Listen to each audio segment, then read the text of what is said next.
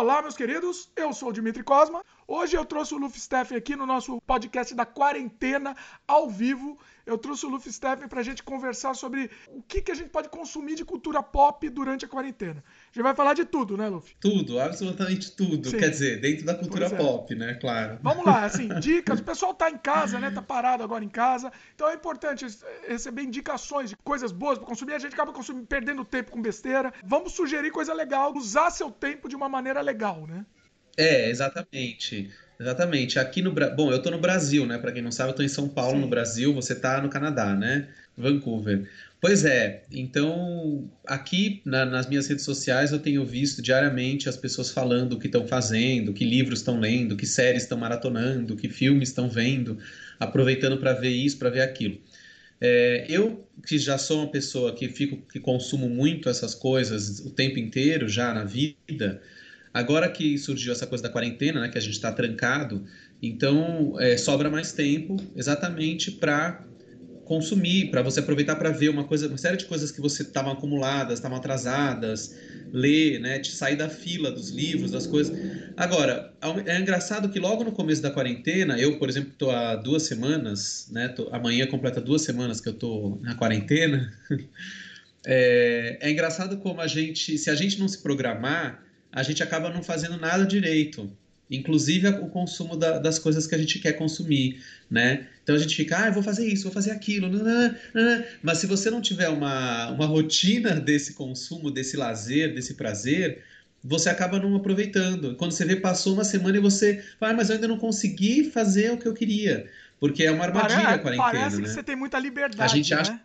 É, e parece que você tem mais tempo. Você tem um pouco mais de tempo, mas não é tanto assim, porque também entra em cena uma série de coisas que você não fazia, você tem que fazer. Cuidar da casa, fazer comida, fazer uma série de coisas que às vezes você não fazia porque comia na rua ou sei lá o quê.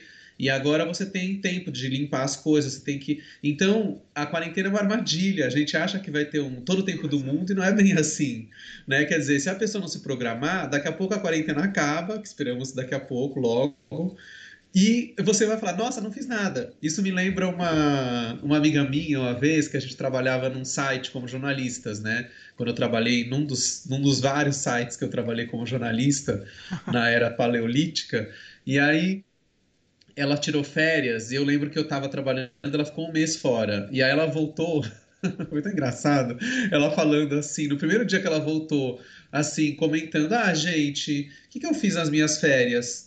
Formatei meu computador, arrumei uns armários e acabou. Aí a gente falou, você ficou 30 dias. Aí ela comentou que ela não tinha se programado direito, ela não, não viajou, especificamente naquelas férias, ela não, não tinha programado uma viagem, sei lá. Então ela não viajou, ela ficou em casa, meio assim, sem programação, e quando viu, acabaram os 30 dias, de, de bobeira, assim, né? Assim, sem, sem ter feito nada realmente relevante ou que ou que significasse alguma experiência. Então, nesse momento da quarentena, eu acho legal as pessoas. Quer dizer, essa é a minha opinião, né? Claro que ninguém precisa pensar assim. Mas eu acho que é legal você se programar, falar, não, então nessa semana eu vou maratonar tal série, todo dia à noite eu vou parar para maratonar a série tal, aí já vou resolver. Na semana seguinte eu vou fazer, vou ver não sei o que, entendeu? Eu estou fazendo isso, eu estou me programando para as coisas que eu quero concretizar em termos de cultura, de coisas que eu quero ver, ler e, e etc. Nesse momento, assim, então eu, eu escolho até horários para isso, à noite, né? Ou às vezes no fim da tarde eu já estou fazendo alguma coisa assim, é, para conseguir sentir que eu estou rendendo. E não é fácil. Então por isso que eu disse, eu estou há duas semanas e só agora que eu estou conseguindo entrar nesses eixos que eu quero entrar, né? Eu sinto que teve um processo é, de adaptação. Né? Principalmente né? se você e... não tem. não, está é acostumado isso. né, a isso. É, eu, por exemplo, eu sempre vivi na quarentena. Eu comento que é. para mim eu, eu, treinei a vida toda para isso. Hoje em dia eu tô, tô, tô na minha. Já viveu tô, na quarentena. Não, não mudou nada para mim. É, e começa a ter. Eu também, eu sou muito caseiro, já de, de, saída eu já fico muito em casa fazendo coisas, vejo muito filme em casa, vejo muita coisa. É, apesar de eu sair, saía muito também, né? Mas eu já sou muito de ficar em casa pesquisando, estudando alguma coisa. Eu gosto disso também. Mas tem gente que não, não tem essa, esse hábito e tá, tá sofrendo, né, para se adaptar. E, não tá, e às vezes não está entendendo e percebendo que dá para fazer muita coisa legal. Você está em casa, você tem um mundo, a gente tem a internet. Imagina se não tivesse internet, se fosse há 25 anos essa quarentena. A gente ia acontecer, porque você, você na época, você tinha você tinha locadora de vídeo de VHS há 25 anos, você não ia poder sair para alugar, porque né, você ia ser obrigado a ver filmes na TV aberta, porque não existia TV a cabo, então você ia depender exclusivamente, eu estou falando assim, há 25 anos, em 95. Vai, 95 já tinha algumas TVs a cabo. Então vamos pensar há 30 anos, em 90. Daí você ia depender da TV aberta, livros que você tivesse em casa já e que você ia ter que ler o que você tinha em casa. Agora não, a gente tem, além do que a gente tem em casa, para quem tem coleções de livros, revistas, gibis e filmes, você tem a internet, você tem YouTube, você tem canais a cabo, você tem as plataformas, você tem tudo, né? Então, não há motivo para você não aproveitar e não, não, aprender coisas, não enriquecer o seu repertório você cultural. Tem um mundo na mão. Assim. Né? Você tem um mundo na mão. Já pensou se o, o coronavírus atinge, Nossa, a internet está contaminada? Aí, aí vai ser apocalipse zumbi mesmo. Internet assim. testa positivo internet testa positivo para o Covid-19. Da internet estava UTI, a internet morreu. Aí a gente não consegue fazer mais nada. Aí a gente ia pirar. Pois é. Aí a gente ia pirar. Bom. Mas então, é, eu acho que tem, tem muito, tem muito assunto interessante. O Luffy vai trazer aí algumas sugestões de coisa interessante. Deixa eu fazer antes de, da gente soltar a conversa mesmo, sem freio. Deixa eu fazer só o jabá aqui do programa, rapidinho. Uhum. A gente está disponível, para quem não conhece, a gente está disponível em sim, vídeo no YouTube, sim. no canal O Estranho Mundo de Dimitri Cosma, youtube.com.br Dimitri Cosma, e também áudio no Spotify, Apple, Google, Anchor, entre outros também. Você pode procurar, por exemplo, no Google e você digita Sem Freio Podcast, que você encontra a gente lá em, em, vários, em várias plataformas, tá? Você pode aproveitar também e assinar o podcast, por exemplo, no Spotify. Você clica seguir e aí você vai receber as notificações dos episódios novos que são lançados normalmente todas as terças-feiras. Dessa, né, durante a quarentena a gente tem episódios especiais para ter mais conteúdo aí para vocês, material extra. E tá sendo legal. Eu tô gostando que o pessoal tá gostando bastante dessa ideia do, dos, sem freio extra, ao vivo, também interagindo com vocês. Então, é, tá sendo bem legal. Último recado aqui: escreva pra gente se você estiver ouvindo em áudio. Pode, ouvindo em áudio é bom, né? Se você estiver ouvindo, você pode escrever pro semfreiopodcast.gmail.com ou você pode comentar na própria página do YouTube. Mesmo se você estiver escutando em áudio, você vai, entra depois no YouTube e comenta lá se você quiser também, que a gente vai responder futuramente. Olá pessoal, eu tive que fazer uma pausa aqui no podcast porque esse programa ele deu um probleminha no áudio, um probleminha técnico. Então o Luffy estava falando comigo via Skype e em alguns momentos o áudio estava desincronizado. A gente ouvia de, um, de uma forma, mas ele estava gravando de outra. Parece que às vezes um fala em cima do outro, mas é um problema técnico de retorno do som, né? Enquanto a gente estava conversando, esse áudio estava normal, mas depois que a gente foi ver a gravação, acabou um ficando um pouco em cima do outro. E como a conversa ficou muito boa, eu achei que valia a pena a gente compartilhar mesmo assim. Teve muitas discussões interessantes sobre diretores, sobre estilos de filme, quase uma aula de cinema. Então foi muito interessante. Então eu achei que mesmo com esse pequeno probleminha no áudio, valia a pena assistir e não compromete, né? O diálogo você consegue entender tranquilamente, né? Eu só peço para vocês relevarem esses momentos que às vezes acontece de um falar em cima do outro ou antes do outro terminar o outro já sabe que o outro vai falar porque o áudio tá desincronizado, né? Então é isso, pessoal. Releve esse problema,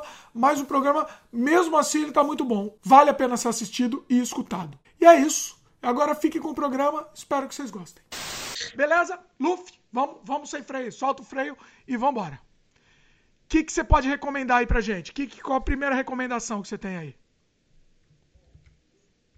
Bom, eu particularmente, aconteceu o seguinte: antes de começar a quarentena, estava acontecendo aqui em São Paulo, no Cinesesc, o, a mostra do Fellini, do Federico Fellini, uma retrospectiva completa do Fellini, porque são 100 anos de nascimento do Fellini, né? Ele nasceu em 1920, em, acho que em janeiro né, de 1920, então completou 100 anos do nascimento do Fellini, esse grande cineasta italiano, que eu gosto muito, né? Um mestre né, do cinema mundial até hoje e uh, um dos poucos cineastas que virou adjetivo, né? Feliniano, né? Tem Almodovariano, Tarantinesco, são, são poucos os cineastas que cujo sobrenome virou, virou adjetivo. Hitchcockiano também. Fellini é um deles, então tem muita coisa que a gente fala, nossa, que coisa feliniana, né? Eu, eu então, virou protesto, adjetivo. inclusive, porque não existe um adjetivo para Buñuel. Buñuelesco, alguma coisa assim, não existe, não sei. Mas não, mas eu já vi gente usando. Tem, é, é aparece menos, mas ah, tem é? bunhelesco. Eu já vi gente escrevendo. Acho que tem bunhelesco. É, o tarantinesco, muito, é. que é mais comum, e, e os, os, outros é o Hitchcockiano, o Feliniano, Sim. qual que foi outro que eu falei agora há pouco? Ah, Almodovariano tem também, né? Então, então são, também que são, são, são sobrenomes que dá para transformar de tipo. Tem uns que não dá, né? Tem uns que é meio. Por exemplo, Polanski. Polanski Polanskiano podia ser, ou Polanskinesco, né? Sei lá. Mas voltando ao Fellini, o Cinesesc estava fazendo essa retrospectiva com as, os filmes do Fellini, que são 20 longas, né? O Fellini dirigiu 20 longas. E 40 anos de carreira, ou seja, praticamente um filme a cada dois anos, né? Se a gente parar para pensar. O primeiro filme é de 1950 e o último é de 1990, quer dizer, é. bem maluco. É, eu estava eu tava assistindo a mostra ao vivo e a cores, indo no Cine Sesc para acompanhar a mostra. E aí foi uma frustração, porque a mostra foi abortada no meio por conta da quarentena, né? Tava em pleno funcionamento da mostra quando foi tudo suspenso, lógico, né, em função do isolamento social. E aí eu fiquei com, esse, com essa carência de Fellini porque eu estava acompanhando. Aí resolvi é, continuar na minha casa e comecei a baixar os filmes, consegui baixar todos que faltavam em uma boa qualidade e aí tô assistindo os filmes do Fellini. E ao mesmo tempo que eu assisto, eu tô acompanhando como leituras felinianas, que são esse livro, Tuto Fellini, Põe dá bem, pra ver aí? Bem, isso, bem no centro. Aí. Tuto Fellini. Pera aí, afasta um pouquinho. Pra quem estiver vendo, né? Ah, tá. Legal. Tuto, Tuto Fellini. Tuto Fellini. Tuto Fellini é um livro, na verdade, ele é um catálogo praticamente. Ele é um, é um livro que foi lançado em 2012 pelas edições Sesc, porque na época estava acontecendo uma exposição, não era uma mostra de filmes, era uma exposição de, de fotos e, e desenhos e, e, esboços e coisas assim relacionadas aos filmes do Fellini. Uma exposição que aconteceu aqui em São Paulo, no Sesc Pinheiros, e no Rio de Janeiro, no Instituto Moreira Salles, né? Porque a, na época não existia o, o IMS aqui em São Paulo, lá na Paulista, que hoje existe, né? E aí fizeram essa mostra, Tudo Fellini, só que é um, uma espécie de catálogo da mostra, com várias imagens e textos muito interessantes sobre a obra do Fellini. Então, quem, quem tiver acesso, esse, esse livro dá para ser encontrado, eu acho, via internet, porque ele foi lançado pelas edições Sesc. Então, a loja do Sesc, que agora não sei se está funcionando a loja virtual do Sesc, né? Mas ela existe, esse livro é do catálogo deles. Então, aqui eu estou vendo os filmes do Fellini e acompanhando. É um livro que explica sobre o filme né? também, é isso? E um outro livro é, é, não exatamente sobre os filmes no sentido de resenhar cada filme, mas falar do universo do Fellini, um pouco das obsessões dele. Então é um complemento interessante para os filmes, né? E esse outro livro é o catálogo dessa mostra atual que estava tendo no Cinesesc, que chama Fellini e o Maestro, né? Dá para ver assim? Aí, tá dando para ver. Legal. Aí para o pessoal que está acompanhando em vídeo. Fellini e o e o Maestro, que é o nome da mostra que estava rolando no Cine Sesc. Isso aqui não é bem um catálogo, né? é uma bíblia, Nossa. olha o tamanho do livro. Eles fizeram um livro enorme de artigos, é gigantesco, tem 400 e poucas páginas.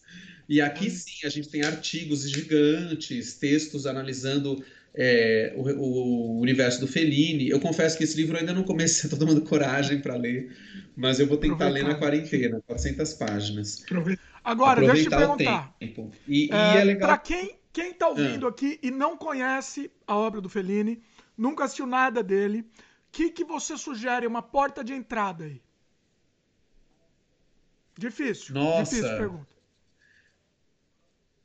É, é porque é, eu acho que depende da pessoa. Tem dois tipos de, de pessoas que eu acho que para entrar no universo do Fellini, por exemplo, se for uma pessoa mais cartesiana, como eu, por exemplo, que é mais metódica no sentido de, nossa, não conheço Fellini, nunca vi nenhum filme, só escutei falar, ou nem ouvi falar. Eu recomendaria começar na ordem cronológica, porque assim você vai entrando no universo do Fellini, de, como ele mesmo fez, a trajetória que ele fez nos filmes. Porque, por exemplo, os primeiros filmes do Fellini são mais normais, são mais realistas, né? Os primeiros é, sete filmes dele, dos total de 20, são bem realistas, né? Eles são todos em preto e branco, inclusive esses sete primeiros filmes. Eles estão ainda muito ligados ao neorrealismo italiano, né? Que é aquele cinema, que, aquela corrente cinematográfica italiana que veio no pós-guerra, né? No pós-segunda guerra, no final dos anos 40, e que revelou diretores como Roberto Rossellini e lançou pessoas como o próprio Fellini ou Pasolini ou Visconti, né? Grandes diretores italianos que no, no neorrealismo de raiz, esse pessoal era roteirista, né? Eles ainda não estavam fazendo seus próprios filmes como diretores. É o caso do Fellini, né? Que roteirizou vários filmes do Rossellini. procurando a linguagem ainda deles, né? É, então, ah. Exato, procurando a linguagem. Quando essas pessoas começam a fazer seus próprios filmes como diretor, tanto o Visconti como. O Visconti nem tanto porque ele começa nos anos 40 ainda, mas o Pasolini e o, e o, e o Fellini, que já são mais dos anos 50, né? eles, eles começam os primeiros filmes ainda na, bebendo na fonte do neorrealismo. Então são filmes em preto e branco, muitas filmagens nas ruas, locações, né? Não tem cenário construído, são, cena, são locações reais, com atores é, desconhecidos, né? Não tem estrelas nesses filmes. Por quê? Porque eram filmes baratos, inclusive, né? Então, os primeiros filmes do Fellini vão nessa linha, né? Então, o primeiro filme, por exemplo, Mulheres e Luzes, que é um filme onde o Fellini dirige em dupla com um diretor chamado Alberto Latuada. Depois, o segundo filme do Fellini, que é O Abismo de um Sonho, já é um filme só do Fellini. E aí ele começa. Então, é, esses primeiros filmes do Fellini já, já tem um pouco a personalidade dele, essa coisa meio cômica, meio lúdica, personagens engraçados, embora muito realistas, uma influência do circo, uma coisa meio circense já, mas ainda não tem a coisa delirante que o Fellini vai fazer depois, né? Quer dizer, a partir do oitavo longa dele, que é o oito e meio, que é o último em preto e branco, esse filme é um filme de transição, porque daí é um filme entre aspas realista, mas já começa a ter os delírios. O personagem principal é um delirante, né? Que é o Marcello Mastroianni que faz um alter ego do próprio Fellini, né? Um cineasta em crise que delira, tem vários sonhos, vários delírios, as obsessões com as mulheres, as várias mulheres que ele quer conquistar ou que ele já conquistou. Então o filme entra numa chave onírica. O Oito e Meio já é um filme galopante, delirante, onírico, quase psicodélico. Já não chega a ser psicodélico porque ele é um pouco antes da onda é, 63, psicodélica. né? Oito e Meio foi de 63. Então, 63. Exatamente, mas é um filme de transição, porque nesse filme ele, ele mescla o realismo com o sonho, com a fantasia. No filme seguinte, que é o Julieta dos Espíritos, que é o primeiro filme colorido do Fellini, aí ele já vai quase pro delírio total. E o, o outro filme depois, que é o Satírico, aí, aí é, abriu a porteira. Aí pronto, aí soltou sem freio. Aí ele foi sem freio, como diria você aqui no podcast. Aí o Felipe fica sem freio. E vai assim até o final, com as maluquices, que aí aparece o que, o que foi costumeiramente chamado de feliniano. Mulheres grotescas, coisas esquisitíssimas, sonhos, animais, personagens bizarros muita coisa estranha começa a aparecer nesses filmes. Então é aí que eu, então se a pessoa for uma pessoa cartesiana, eu recomendaria ela começar pela ordem. Se for uma pessoa que quer se jogar logo no Fellini mais destravado, começa logo por Satiricon ou, ou Julieta dos Espíritos ou Amarcord, alguma coisa assim, que são filmes já da segunda metade da carreira do Fellini, Vida, né? A Doce Vida também da, é, da metade. É uma porta de entrada boa também, né? Porque é mais normal. O Doce é, é mais normal. A Doce, Vi, a Doce Vida é mais realista. Ele tem um filme de é. três horas de duração que, apesar de ser grande, ele é normal, ele é realista. O máximo que tem, mesmo dentro da história, os delírios que tem são dentro do realismo. Por exemplo, tem um pedaço. Ele é realista, ele não é um filme é, surrealista como o Fellini fica depois. Porque, por exemplo, tem a história do, das crianças que afirmam terem visto Nossa Senhora. Né? Elas viram Nossa Senhora Aparecida aparecer para elas mas isso tudo é contado de uma forma realista. A gente não viu se elas viram. Tudo leva a crer que, as crianças estão mentindo, inclusive. Fica no ar, né? Ela, é um, é. Elas são charlatãs. Fica no ar. Então é um filme realista, é um filme sobre o cotidiano, sobre a vida de hoje, da, de hoje, da época de 60. O filme é de 60. Mas não tem os delírios absurdos. Depois o filme vai ficando absurdo, cada vez mais absurdo. E isso que vai sendo um dos grandes charmes dele, né? Então é isso. Mas de qualquer forma, o Fellini eu acho um grande cineasta que vale a pena a qualquer momento. É, uma, é um grande mestre né, do cinema que, e atual e, está atualíssimo. Inclusive um filme dele chamado Roma, Roma de Fellini, né, que é de 72, é profético, porque eu revi o filme agora nessa fase e eles tem um pedaço que eles falam um negócio de doença, de epidemia, Olha. uma coisa assustadora em Roma, né? Que sendo que a Itália, como a gente sabe, infelizmente, é um dos países mais afetados hoje pela pandemia. Então, o filme de 72 do Fellini já se atreve a dar uma profetizada. Uma, eu não lembro agora exatamente o que, que, eles falam, mas é uma frase que o personagem fala. É, essa cidade está infectada, vai acabar. Um negócio assim. E aí eu fiquei muito assustado quando eu vi. Eu falei, gente, olha como a arte está sempre lançando coisas que depois. É incrível isso, né? A, o, as obras de arte, como elas têm esse poder, né? Livros, né? Filmes, artes plásticas, música. Sim, quando você vê, você vê num outro então contexto, é isso. O que mais tá dentro daquele contexto, é, é uma coisa, explode a cabeça mesmo. É, aí você e aí você vê como a arte é imortal, realmente. A arte é imortal, né? Você fala, olha o que os caras fizeram, né? O Fellini morreu em 93, já são 27 anos, quase. Ele morreu em novembro, acho que foi em novembro de 93. Então, 26 para 27 anos. E a obra dele está viva, né? Pois é. Isso é muito Não, bacana. Muito bom, muito bom. Eu, eu queria que conhecer mais? mais, o Felino. Eu assisti, eu acho que eu assisti os mais conhecidos. Eu queria conhecer esses mais obscuros. Assim, eu não. Eu, é, é que o, Luffy é sensacional É, que ele faz, ele faz a maratona. Ele começa a assistir, ele assiste na sequência todos. Isso é bom, isso é- é- tem que ser. É verdade. Aliás, a gente, a gente ainda vai fazer um podcast Pois só é, para falar do um Polanski, aí, né? Que a gente combinou. Estamos planejando só sobre o O Polanski. Polanski. É. Só sobre o Polanski. O ano passado eu maratonei o Polanski, no segundo semestre do ano passado. Também é um cineasta que, se não me engano, são 20 21 longas, ou seja, quase o mesmo número do Fellini. Agora lançou o 22 longa dele, né? Que é o Oficial Espião, que eu não vi, que eu planejava ver nos cinemas, mas acabou, acabou o cinema, acabou tudo por causa da quarentena. Eu não sei se eu baixo o filme ou se eu espero É, acabar a quarentena. É, a gente já tá na, mas já é o tá na novo filme chuva dele. mesmo. Esse filme, filme assim, uma coisa importante Já também, a gente tá. não tá nem falando de pirataria. Porque assim, filme assim, não, não tem nem como É. você assistir. Se você quer assistir legalmente, nem tem. Né? Sim. É, exato. É um- eu não estou aqui defendendo a pirataria, lógico. Eu estou defendendo que, as- que a gente é. tem acesso às coisas, né? Eh, então, por exemplo, no caso do Fellini, as pessoas, ah, mas por que que não tem, tá vendo as plataformas? Mas não tem os filmes, né? Por exemplo, tem plataformas, as- essas muito famosas, às vezes todo mundo ama, mas quando você vai ver, não tem filme antigo, não tem filme de arte, não tem, né? Ó, vou te dar uma dica aí, às Lu. vezes. Vou te dar uma Você dica de tem uma que plataforma. procurar.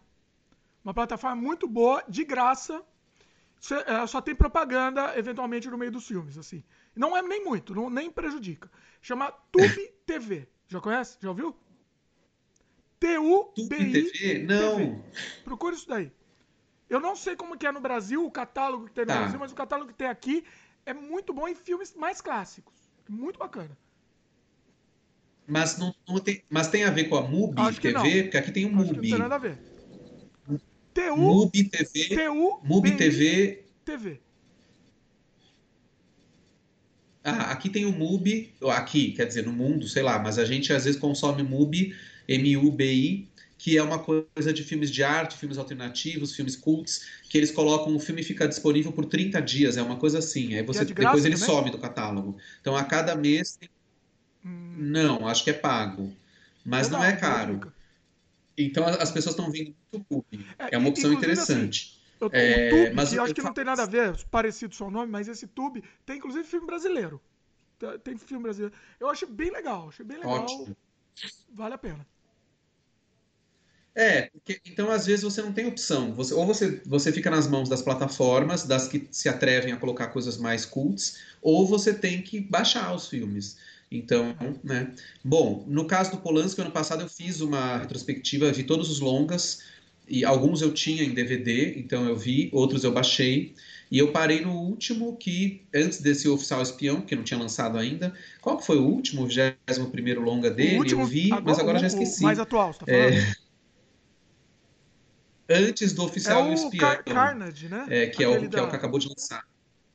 Na Carnificina. Deus da chama Carnificina? Não, tem outro depois. Não, depois do Deus da Carnificina tem o Pele de, Pele Oh, de eu não Vênus, sei hein? que é com a esposa dele, que é uma peça de teatro, que inclusive aqui no Brasil foi montada pela Bárbara Paz, dirigida pelo Hector Babenco.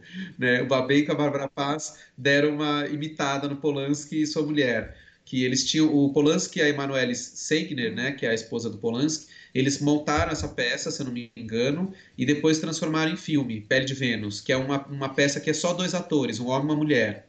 E aí ela faz a, a personagem principal. E o cara é um ator francês, né? Não é o Polanski, claro. E, e aí ele adaptou para o cinema, Pele de ah, Vênus. Eu sei, eu não cheguei a assistir. E depois do Agora você Pele de Vênus- tô, tô vendo aqui, realmente é verdade.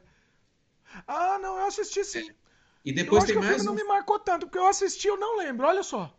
Polanski não, não, não me marcou. Mas É, agora eu eu confesso, eu confesso que eu não gostei muito do filme também, assim, não achei brilhante. Achei bom, interessante, mas não foi um filme que me marcou também. Do Polanski não foi um dos melhores, né? Agora eu queria ver aqui, você tá olhando, olhando no, no MDB. MDB. Deixa eu ver no MDB. Inclusive tá na tela aí pro pessoal. E qual que aparece depois? Eu tô aqui. Então, deixa eu ver aqui. Ah, porque eu quero ver agora, porque eu não tô vendo um nada. Que ele fez a, é, mas... a, uma ter, a terapia, que deve ser difícil assistir. Ah, não. Então, a terapia é, é, não vi. Mas o Venus in Fur é o Ven Pele de Vênus. Esse Based on a True Story eu vi. Também você viu? É com a mulher dele só, também. É ah, bem interessante. Eu tô, eu tô, desfalcado. Esse aqui. filme você vai gostar muito. Esse você vai gostar muito, viu? Porque tem uma, é uma coisa de terror psicológico que eu acho que você, como adepto do Olha terror, vai curtir muito esse filme.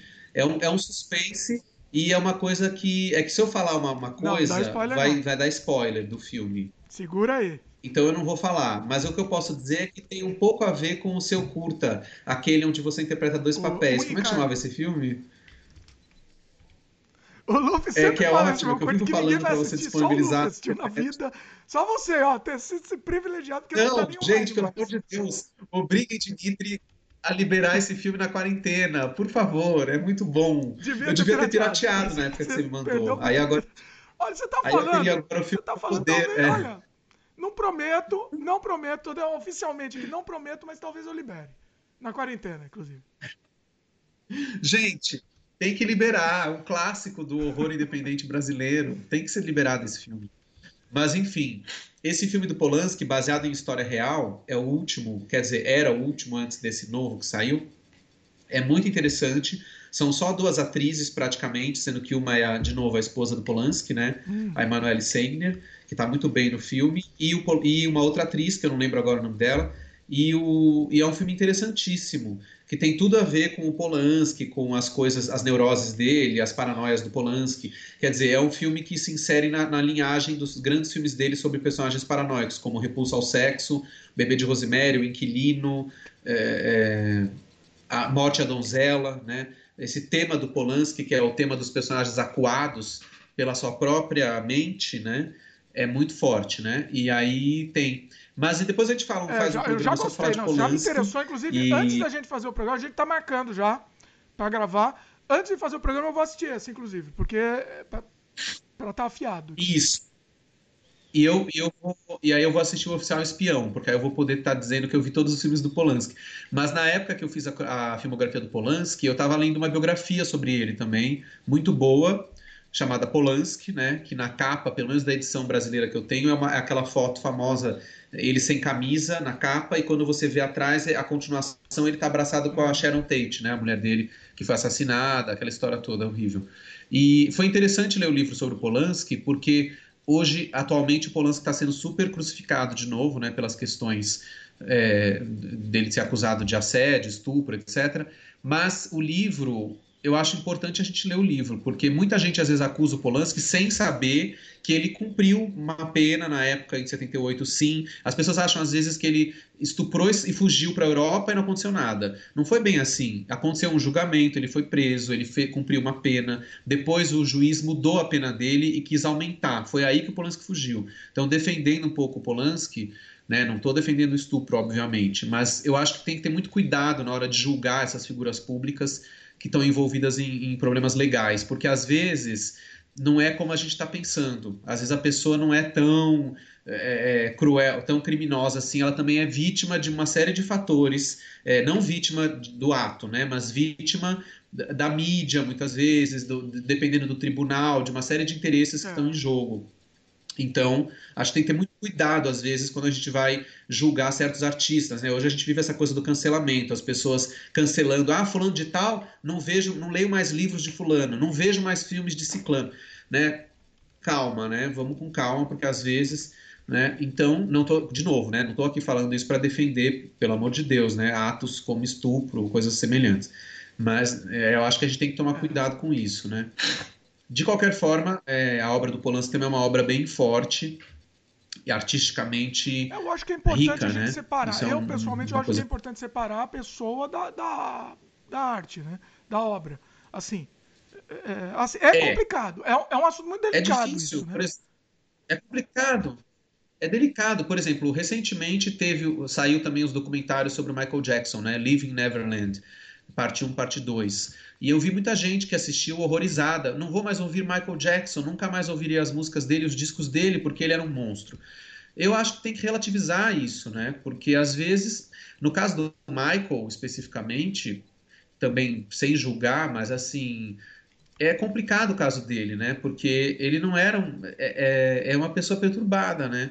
Então é difícil às vezes crucificar, sendo que a pessoa era mais problemática do que propriamente criminosa, né? Existe um, um claro que o, o problema dele afetou a vida de outras pessoas, mas, enfim, é por isso que é muito difícil analisar isso e conseguir separar a obra do artista, né? Por exemplo, a gente poderia ir para o extremo e falar assim: ah, então, já que é para separar a obra do artista, então vamos ler os livros que Hitler publicou, pois né? É. Ele publicou livros. Mas aí é que tá, né? Uma coisa é você é complicado, né? Você não pode comparar o Michael Jackson com Hitler, né? É completamente diferente, né? É. Então, e depois o Michael, como já está provado, é um grande foi um grande artista, né? O Hitler não. O Hitler escreveu livros, eu nunca li os livros dele, mas eu duvido muito que sejam boa literatura, Olha, né? Independente de qualquer coisa. Mas você sabe coisa. assim, mesmo sendo execrável o livro do Hitler, vamos dizer, eu defendo que ele não tem que ser é, queimado. Ele tem que existir. Ele tem que ser um produto, um produto para ser estudado eventualmente. Mas assim, ele não tem que ser apagado da humanidade. É. Assim. O que, que você acha? Exato, é que nem, é que nem os filmes da Leni Riefenstahl, por exemplo, né? A cineasta que era a cineasta de encomenda do Hitler, né? Que fazia os filmes defendendo o nazismo, como O Triunfo da Vontade, Olímpia, não sei o quê. Ela, como cineasta, isso todo mundo sabe, foi uma grande cineasta. Ela, ela, ela tinha um, um domínio da narrativa cinematográfica incrível. A fotografia desses filmes é maravilhosa. O problema está no conteúdo que os filmes estavam passando e na mensagem do filme. Mas o filme, como obra de arte, era belo, né? Então é, é difícil mesmo. Então isso que você falou é interessante. Eu também acho, não tem que destruir essas obras. Agora, a gente tem que estar tá sempre contextualizando, falar, ó, o cara, o Hitler assassinou milhões de pessoas. Ele foi responsável por uma coisa horrorosa. Talvez a coisa, uma das, o momento mais, não mais, né, porque a humanidade infelizmente já teve tantos momentos horrorosos, né, mas um dos mais medonhos foi o Holocausto. E, então, isso é interessante a gente falar. Aí, se você vai ler a obra dele, leia, mas sabendo quem foi Hitler, né? né? É. Contextualizando. Vamos ver o que, que, é. Então, a mesma coisa os filmes da Leni Riefenstahl, ou no caso que a gente estava falando agora, o Michael e oh, um o exemplo, Polanski, Um exemplo, outro né? exemplo. Então, estou dizendo tudo isso antes brasileiro que alguém... também, o, o Monteiro Lobato, por exemplo. Né? Exato, Monteiro Lobato, que as pessoas queriam apagar dos livros dele as menções que ele faz a tia Anastácia, como chamando ela de negra, não sei o que lá. É, eu acho que é errado. É que nem o Tom Sawyer, né? O famoso livro do Mark Twain, As Aventuras de Tom Sawyer, que eles queriam trocar também, porque é, o Tom Sawyer é uma criança que mora numa fazenda. É meio sítio do Cavalo Amarelo, um pré-sítio do Cavalo Amarelo, né? E também tem essa questão dos negros como escravos, quase, ali no caso escravos, eu acho mesmo. Ainda era escravidão? Ou era o pós-escravidão? Porque no caso do Monteiro Lobato já não tinha mais escravidão, né? No Brasil. Oficial, né? Quer dizer, não tinha oficial, temos. né? Mas já tinha. É, ainda temos. Mas, de qualquer forma, tentaram, não sei se chegaram a fazer isso nos livros do Mark Twain, do Tom Sawyer, se foi apagado, foram apagadas essas menções aos negros no livro, e no caso do Monteiro Lobato tentaram fazer isso também. Eu sou contra, é, eu acho que, inclusive o Spielberg e George Lucas também, eu acho, às vezes eles forçam a barra, né? Não sei se você viu que o Spielberg, não sei se ele chegou a fazer isso também, mas no ET eles iam limpar o filme porque naquela hora que as bicicletas voam no final, os, a polícia está com armas apontadas para as crianças e aí eles voam, né, para escapar. E aí não pode apontar arma para criança. Pô, mas eu acho que tem que deixar a cena ali. Era assim que eram feitas as coisas em 82. A polícia apontou arma para aquelas crianças. Você vai tirar as armas?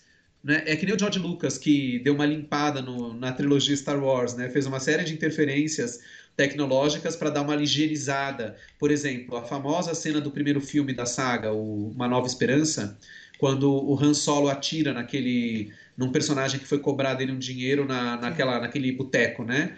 E aí eles colocaram, inseriram uma cena do Han Solo atirando primeiro, né? quer dizer, do, do monstro sacando a arma primeiro para fazer com que o Han Solo tenha atirado em legítima defesa. Isso é absurdo, porque o legal do personagem é que ele era, no começo do filme, ele é um mercenário mesmo. Isso ele é um bandoleiro. o personagem. Né? E aí né? ele atira no, no bicho. Pois é. É, isso definiu o personagem. E aí eles dão uma limpadinha no personagem agora para o personagem ficar politicamente correto. Tipo assim, ah, ele atirou no bicho porque o bicho sacou a arma primeiro. Mas o legal era isso, ele tinha sacado de primeira. Né? Então, assim, não defendendo a violência, o assassinato, mas eu acho que essas obras de arte, elas devem permanecer como são, porque elas são um retrato da época em que foram feitas. É claro, a gente vai contextualizar hoje quando for ver, mas não adulterar a obra, né? para higienizar, porque aí você está enganando, você está adulterando realmente. Você está dizendo, não, eu não fiz isso, fi... foi assim que aconteceu, mas não foi, tinha sido de outro jeito, né? Não, mas Olha é, tá interessante. Inclusive, parar, o Spielberg, louca. você falou do ET, o Spielberg se arrependeu do que ele fez com o ET. Ele falou que ele não, não faria de novo, se arrependeu de ter feito, não, não deve, de ter mudado, né? Mas, mas ele efetivamente fez essa limpada das armas? Isso aconteceu? Não, ele, fez. ele chegou eu, a fazer? Eu tinha o DVD com a versão limpa a versão remaster, é remaster, Ai, entre aspas. É, é, é absurdo. Eu não, eu não sabia que tinha um. E, mas ele declarou que ele se arrependeu. É, então. então. assim, ele falou que nunca mais vai fazer um negócio desse e, e se arrependeu de ter é. feito. Você não deve fazer, eu sou contra. Eu acho que tem que deixar. Agora, claro, sempre com esse cuidado. A gente vai passar isso para novas gerações, a gente vai contextualizar. Por que, que os caras fizeram isso? porque foi assim, porque na época era assim, porque isso não quer dizer que a gente está é, defendendo Passando a maneira pano, como né? foi retratado, é. mas sim a gente está contextualizando. História é isso, história é você entender por que, que foi feito aquilo, né? Por que, que os portugueses vieram para o Brasil? A gente não contextualiza? Tem que contextualizar. Não dá para achar que é porque eles estavam navegando e um belo dia eles, ah, é uma, uma terra. Não foi assim. Né? Foi tudo lindo. Né? Foi é tudo, isso que às vezes a escola faz isso. Maravilha, né? É, foi tudo lindo. Foi tudo lindo. É que nem Dom Pedro I, né? Quando a gente é pequeno na escola, a gente aprende que ele. É, Ai, vou. Independência ou morte. Não, gente, não é bem assim. Tinha uma série de interesses em jogo, né? Então eu acho que é isso que é o legal da história, que é o fascinante. E é, infelizmente é o que a gente hoje no Brasil, né? Você que é brasileiro, sabe disso, como no Brasil hoje os, os certos, políticos e poderosos brasileiros tentam apagar a história do Brasil, né? Quer dizer, não vou nem citar, todo mundo sabe os temas, né? Essa coisa de falar que não teve ditadura, que não teve tortura, que não sei o quê, fora as coisas mais absurdas ainda que são mundiais, como dizer que a Terra que a Terra não é redonda. E né? tem, gente, então, tem assim, gente que luta bravamente. É um absurdo atrás do outro. Isso... Defendendo o ponto de vista de outro, não é nem o dele, né? Ele precisa precisa defender o outro. É, é absurdo.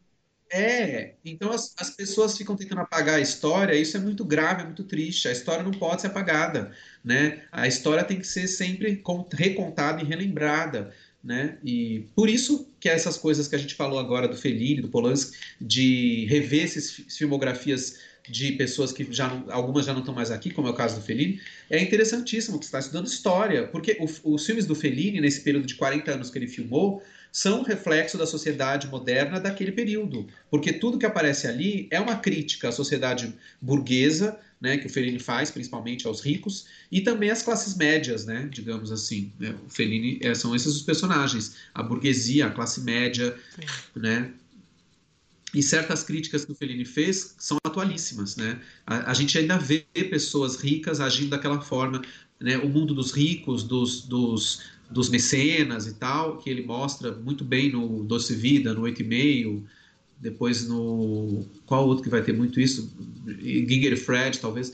Enfim. Então é, é, interessantíssimo, né? Mas eu acho que é isso. O legal é a gente estudar a história dessa forma, ver filmes. É muito, muito legal ver filmes como. Eu acho que o filme. É... Outro dia eu vi essa frase, não lembro agora quem que falou essa frase. A pessoa era uma, alguém de cinema, né? Que estava dizendo que os documentários, todo filme documentário não deixa de ser uma ficção, porque a partir do momento que você cria um documentário, você está criando um universo, mesmo sobre uma coisa real, ele vira uma ficção. E os filmes de ficção não deixam de ser documentários, porque eles são documentários sobre a época em que eles foram feitos e sobre o próprio ato de se fazer aquele filme, né? Quer dizer, fazer um filme de, você assistir um filme de ficção, você está também assistindo um documentário sobre aquele filme, entendeu? Como que eles fizeram aquilo. Porque o tempo todo você está pensando, como é que ele fez isso, né? Então, por exemplo, Tubarão do Spielberg, que é um outro filme que eu revi recentemente. É muito louco você ver Tubarão, porque você fica o tempo inteiro pensando como que ele fez isso. Você já sabe que ele não mostra o tubarão direito, não por escolha propriamente, mas porque Sim. o tubarão era mal feito, né? Era um boneco feio, que não funcionava. Então eles começaram a cortar todas as cenas do tubarão para não mostrar o bicho, porque o bicho estava feio, né? Feio no sentido de, de mal feito, tosco, né? o tubarão não provocaria terror, provocaria graça, porque ele era mal feito, era um boneco. E aí eles resolveram mostrar o tubarão o mínimo possível. E é isso que cria o pânico, porque a gente não vê o tubarão direito, né? Nunca. Ele estava muito fim, apreensivo naquela hora que aparece então... o tubarão. Sabe aquela hora que aparece mesmo o tubarão no filme? Que tá, o, é. Martin Brody tá jogando a, a, a isca. Aí é para, tá jogando e, isca. E o Spielberg, nessa é. hora, ele, no cinema, ele falou que ele prendeu a respiração, assim, porque ele achou que todo mundo ia rir nessa hora, né?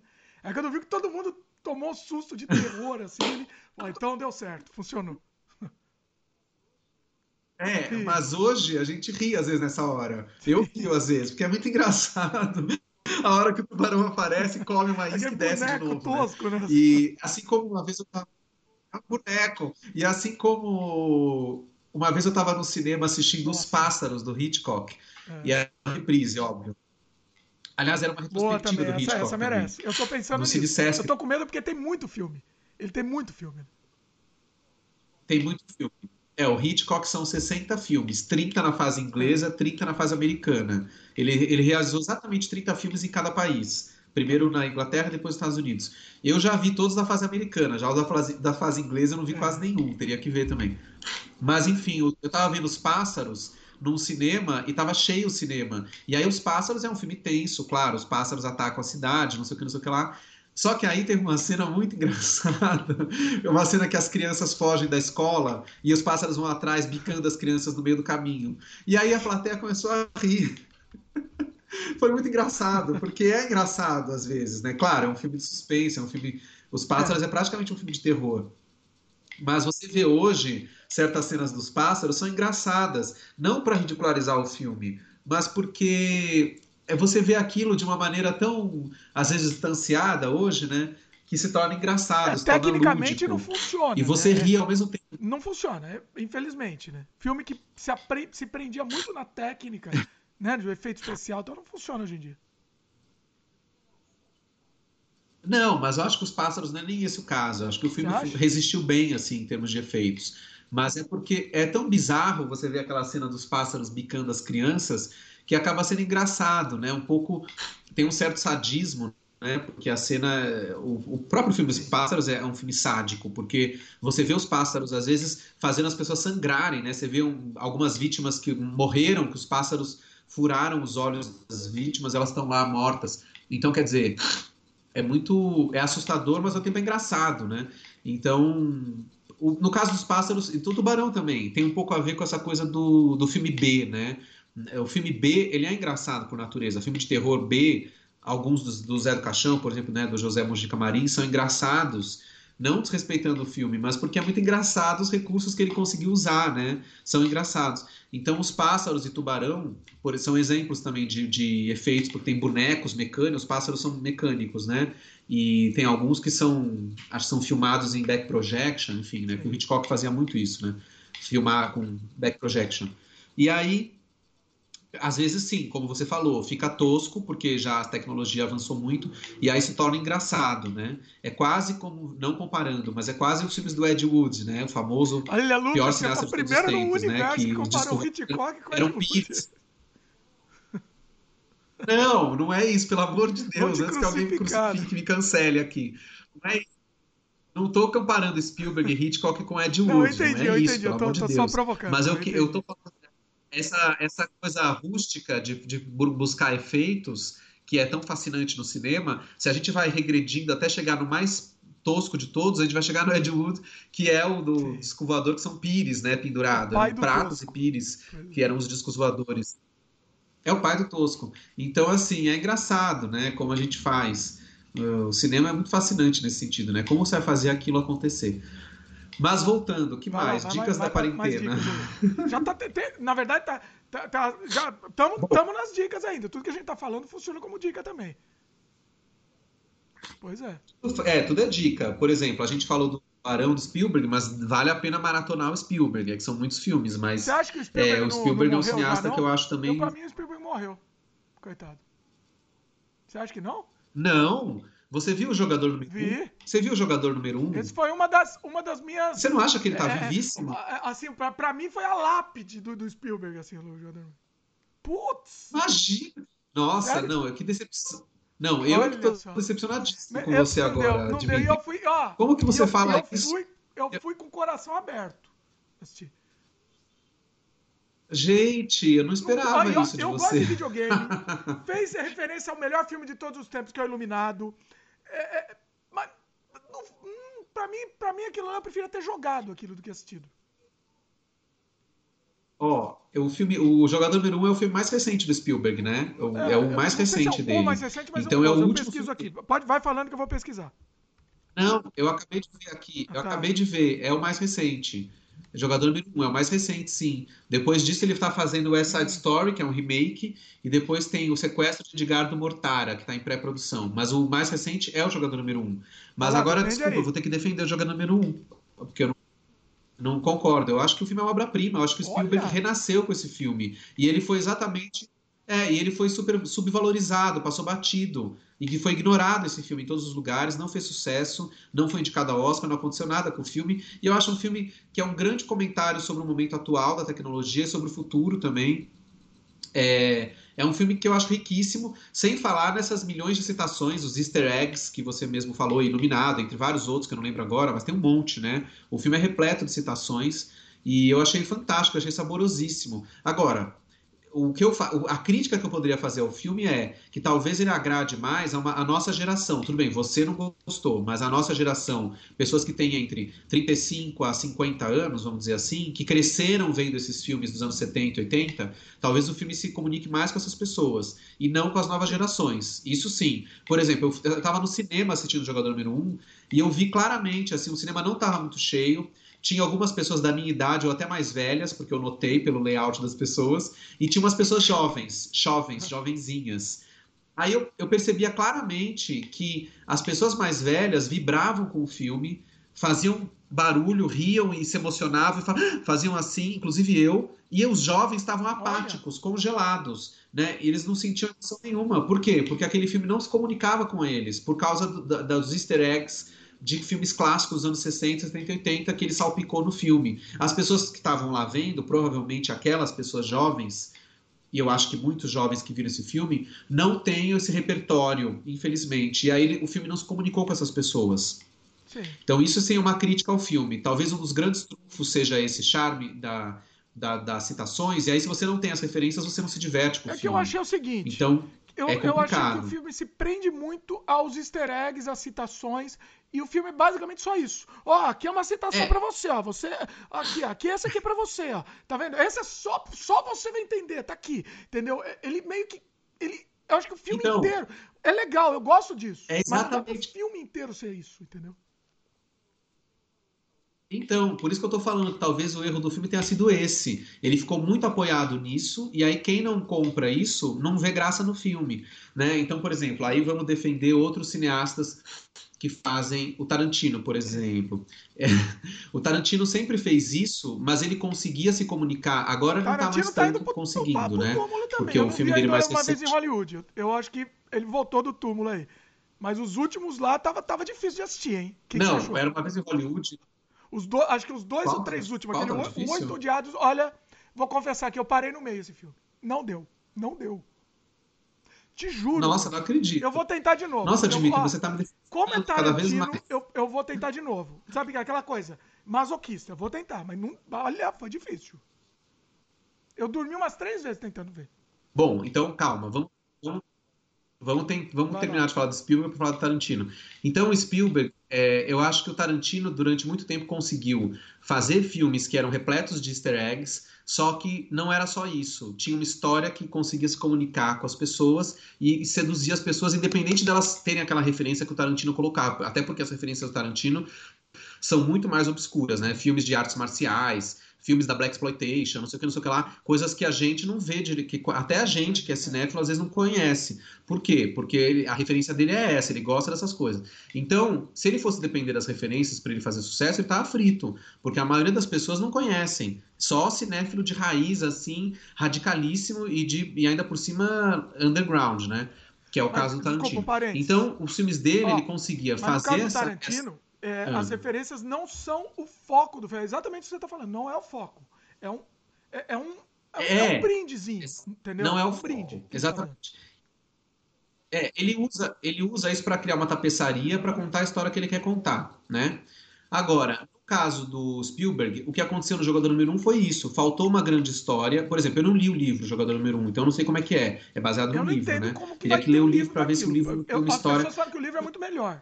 Eu não entendo. Mas tem. Porque assim, se tivesse um videogame é, então, daquele, daquele não filme, é que vai, o livro, não é que vai ter. que eu vou ler, né? O livro, o livro já existia. É, é tudo visual. É visual. Calma, teria que ler o livro. Sim. O livro já existia. O livro já existia.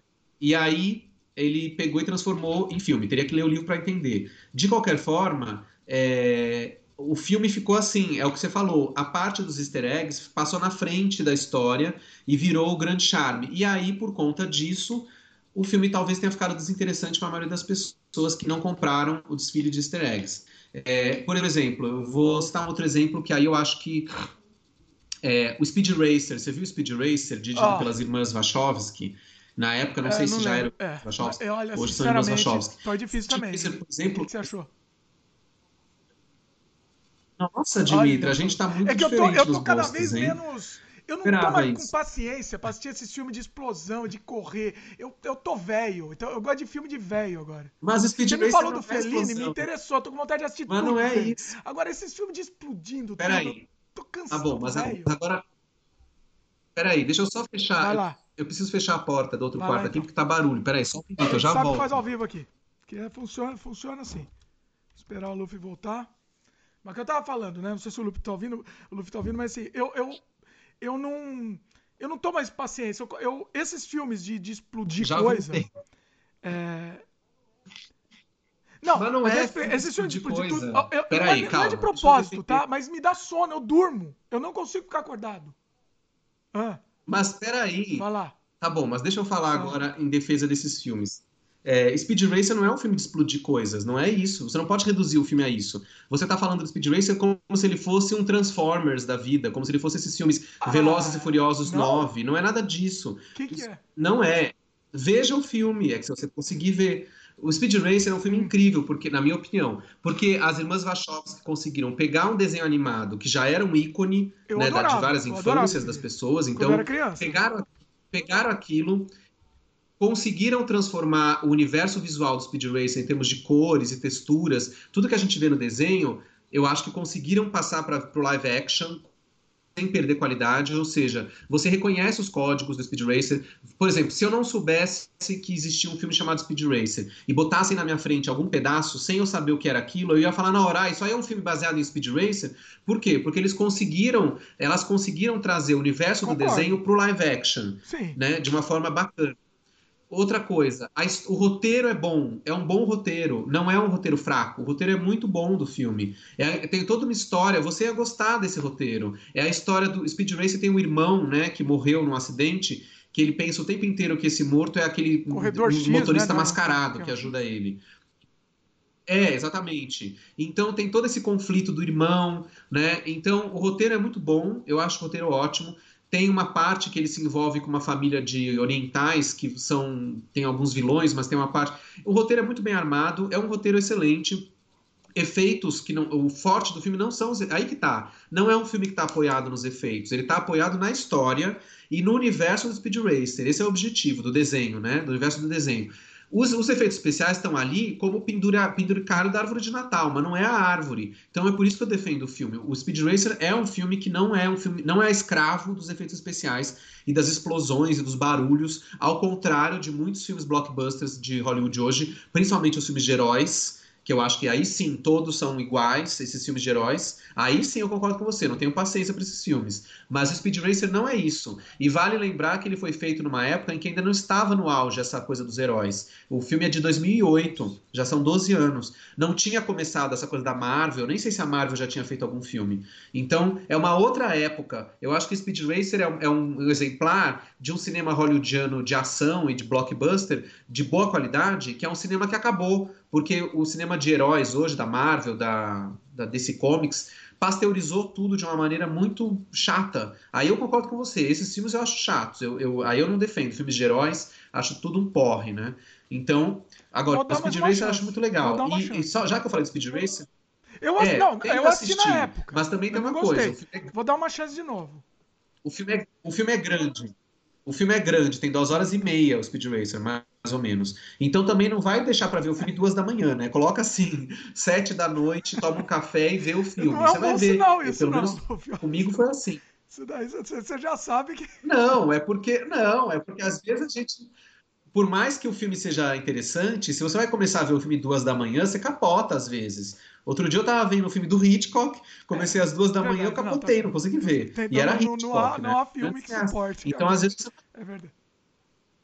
É, às vezes você não consegue ver, dependendo do horário, você capota mesmo. Agora, o Speed Racer eu assisti no cinema na época que lançou, eu assisti na telona, numa tela muito grande, inclusive. Então teve um grande impacto sobre mim também, porque eu vi no cinema.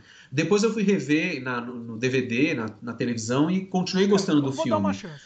E Agora, o jogador número Deixa eu te perguntar, eu não conversei com você chance. sobre isso. Deixa eu te perguntar, já que estamos nesse assunto de filme blockbuster, de filme descartável e tal, o que, que você achou? Você assistiu o último Star Wars? Não viu? Não vi o último. Ah, tá. Pulei. Então, Não vi. então Vi você fez tudo bem. menos esse. Fez bem. Mas você quer que eu fale. Mas você quer Hã? que eu fale da nova.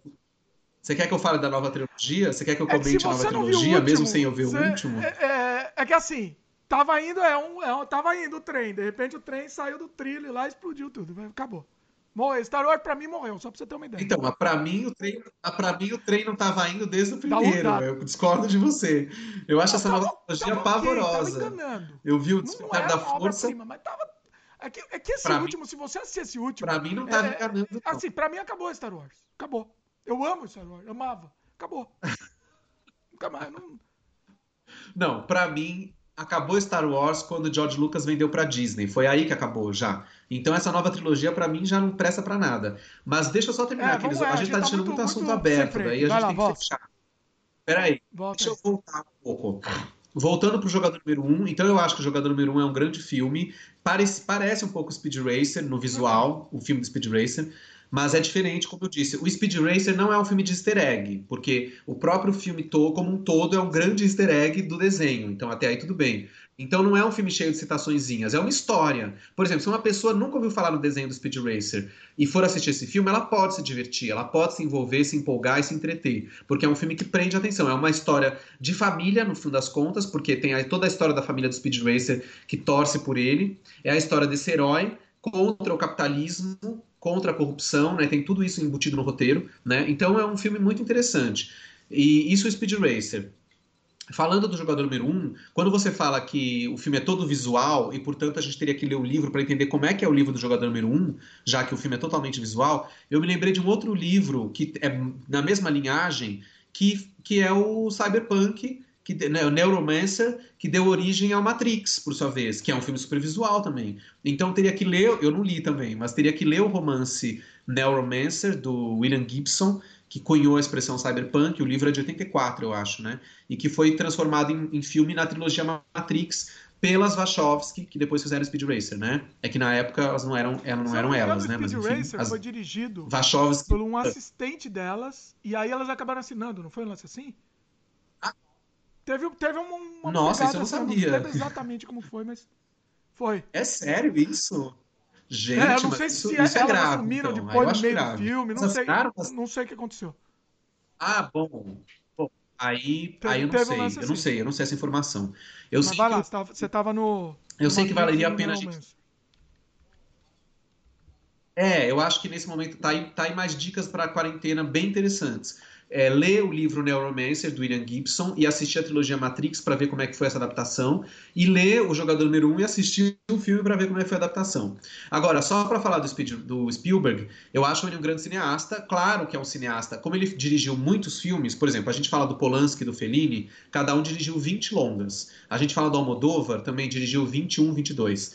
É mais fácil para esses diretores, não estou desmerecendo eles, mas eles dirigiram 20 longas, eles conseguem manter uma unidade, uma qualidade maior dos filmes entre si. Já o Spielberg dirigiu 50. Então, é, é, não, é difícil. Tem, tem filmes que ele fez que são puramente comerciais e que são fracos.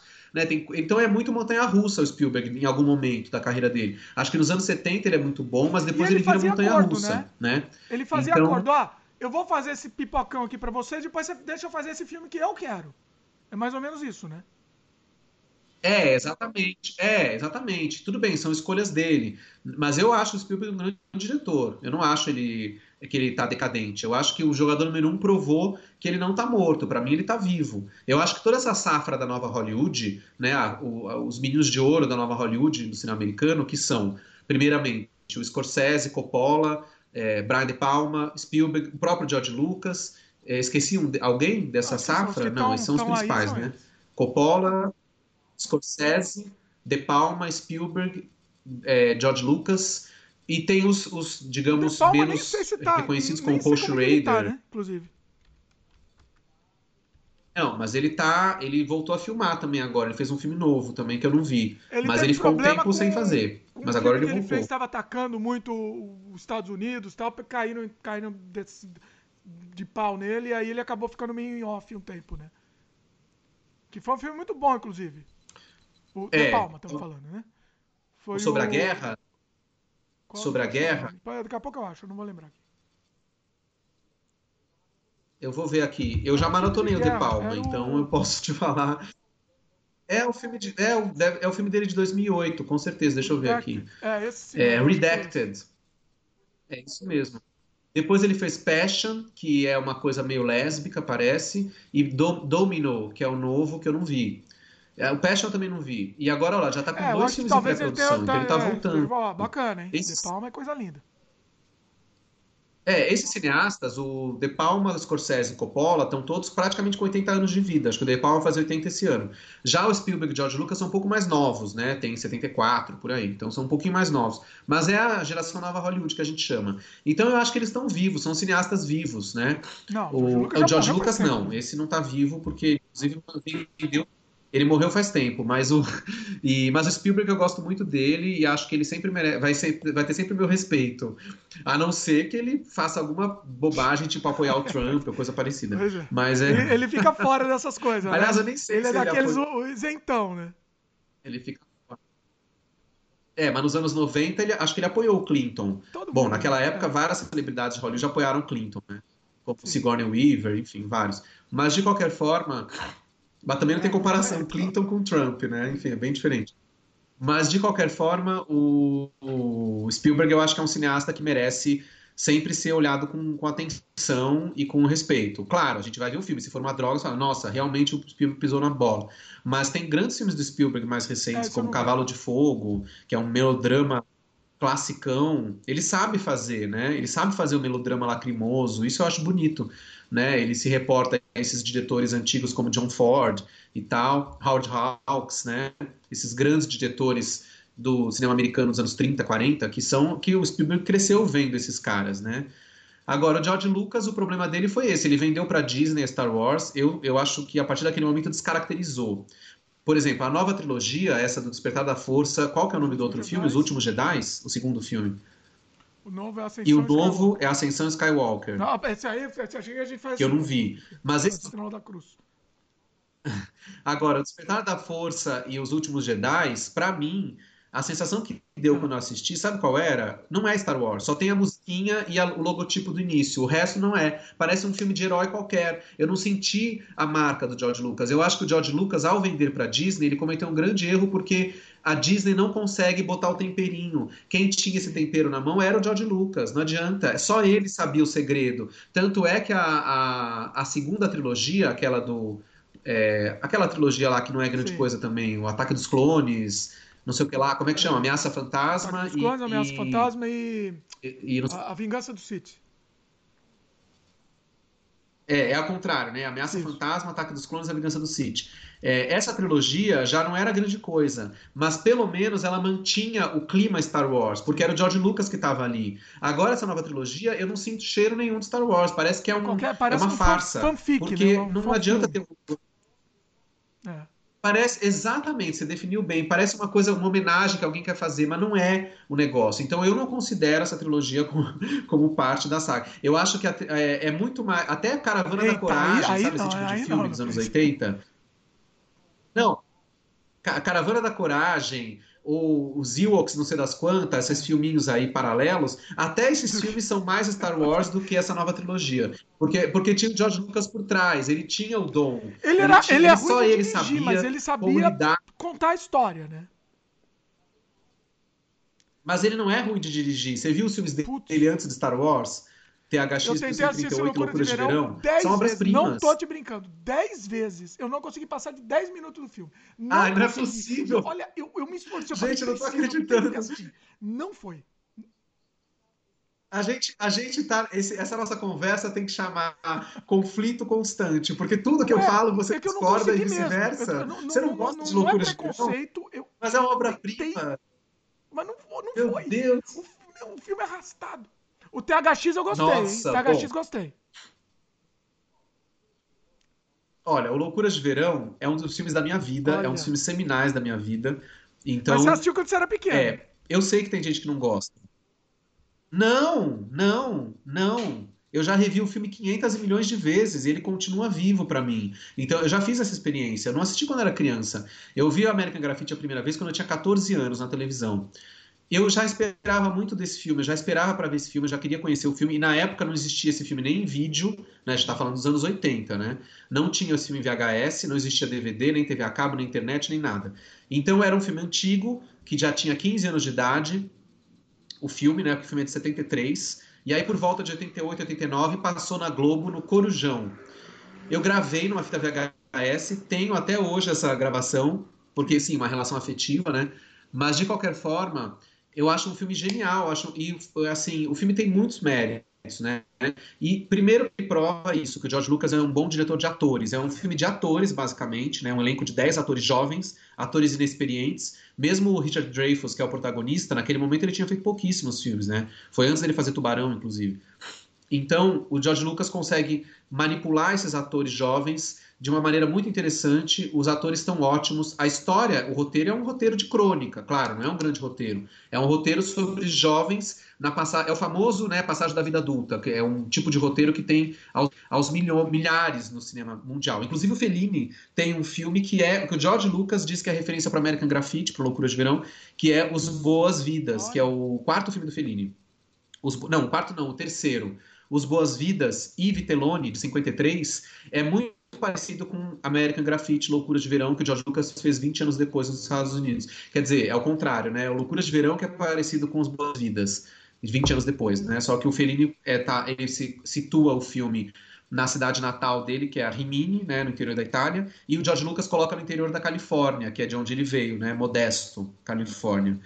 Então, mas o, o, o Loucuras de Verão do George Lucas, ele se reporta a esses filmes sobre jovens transitando para a vida adulta e ele lança uma série de outros filmes depois que vão copiar American Graffiti, né? Esses filmes americanos de turmas de jovens que passam uma última noite antes de ir pro exército, uma última noite antes de ir para a faculdade, todos esses filmes são tributários do Loucuras É de Verão verdade, do George Lucas.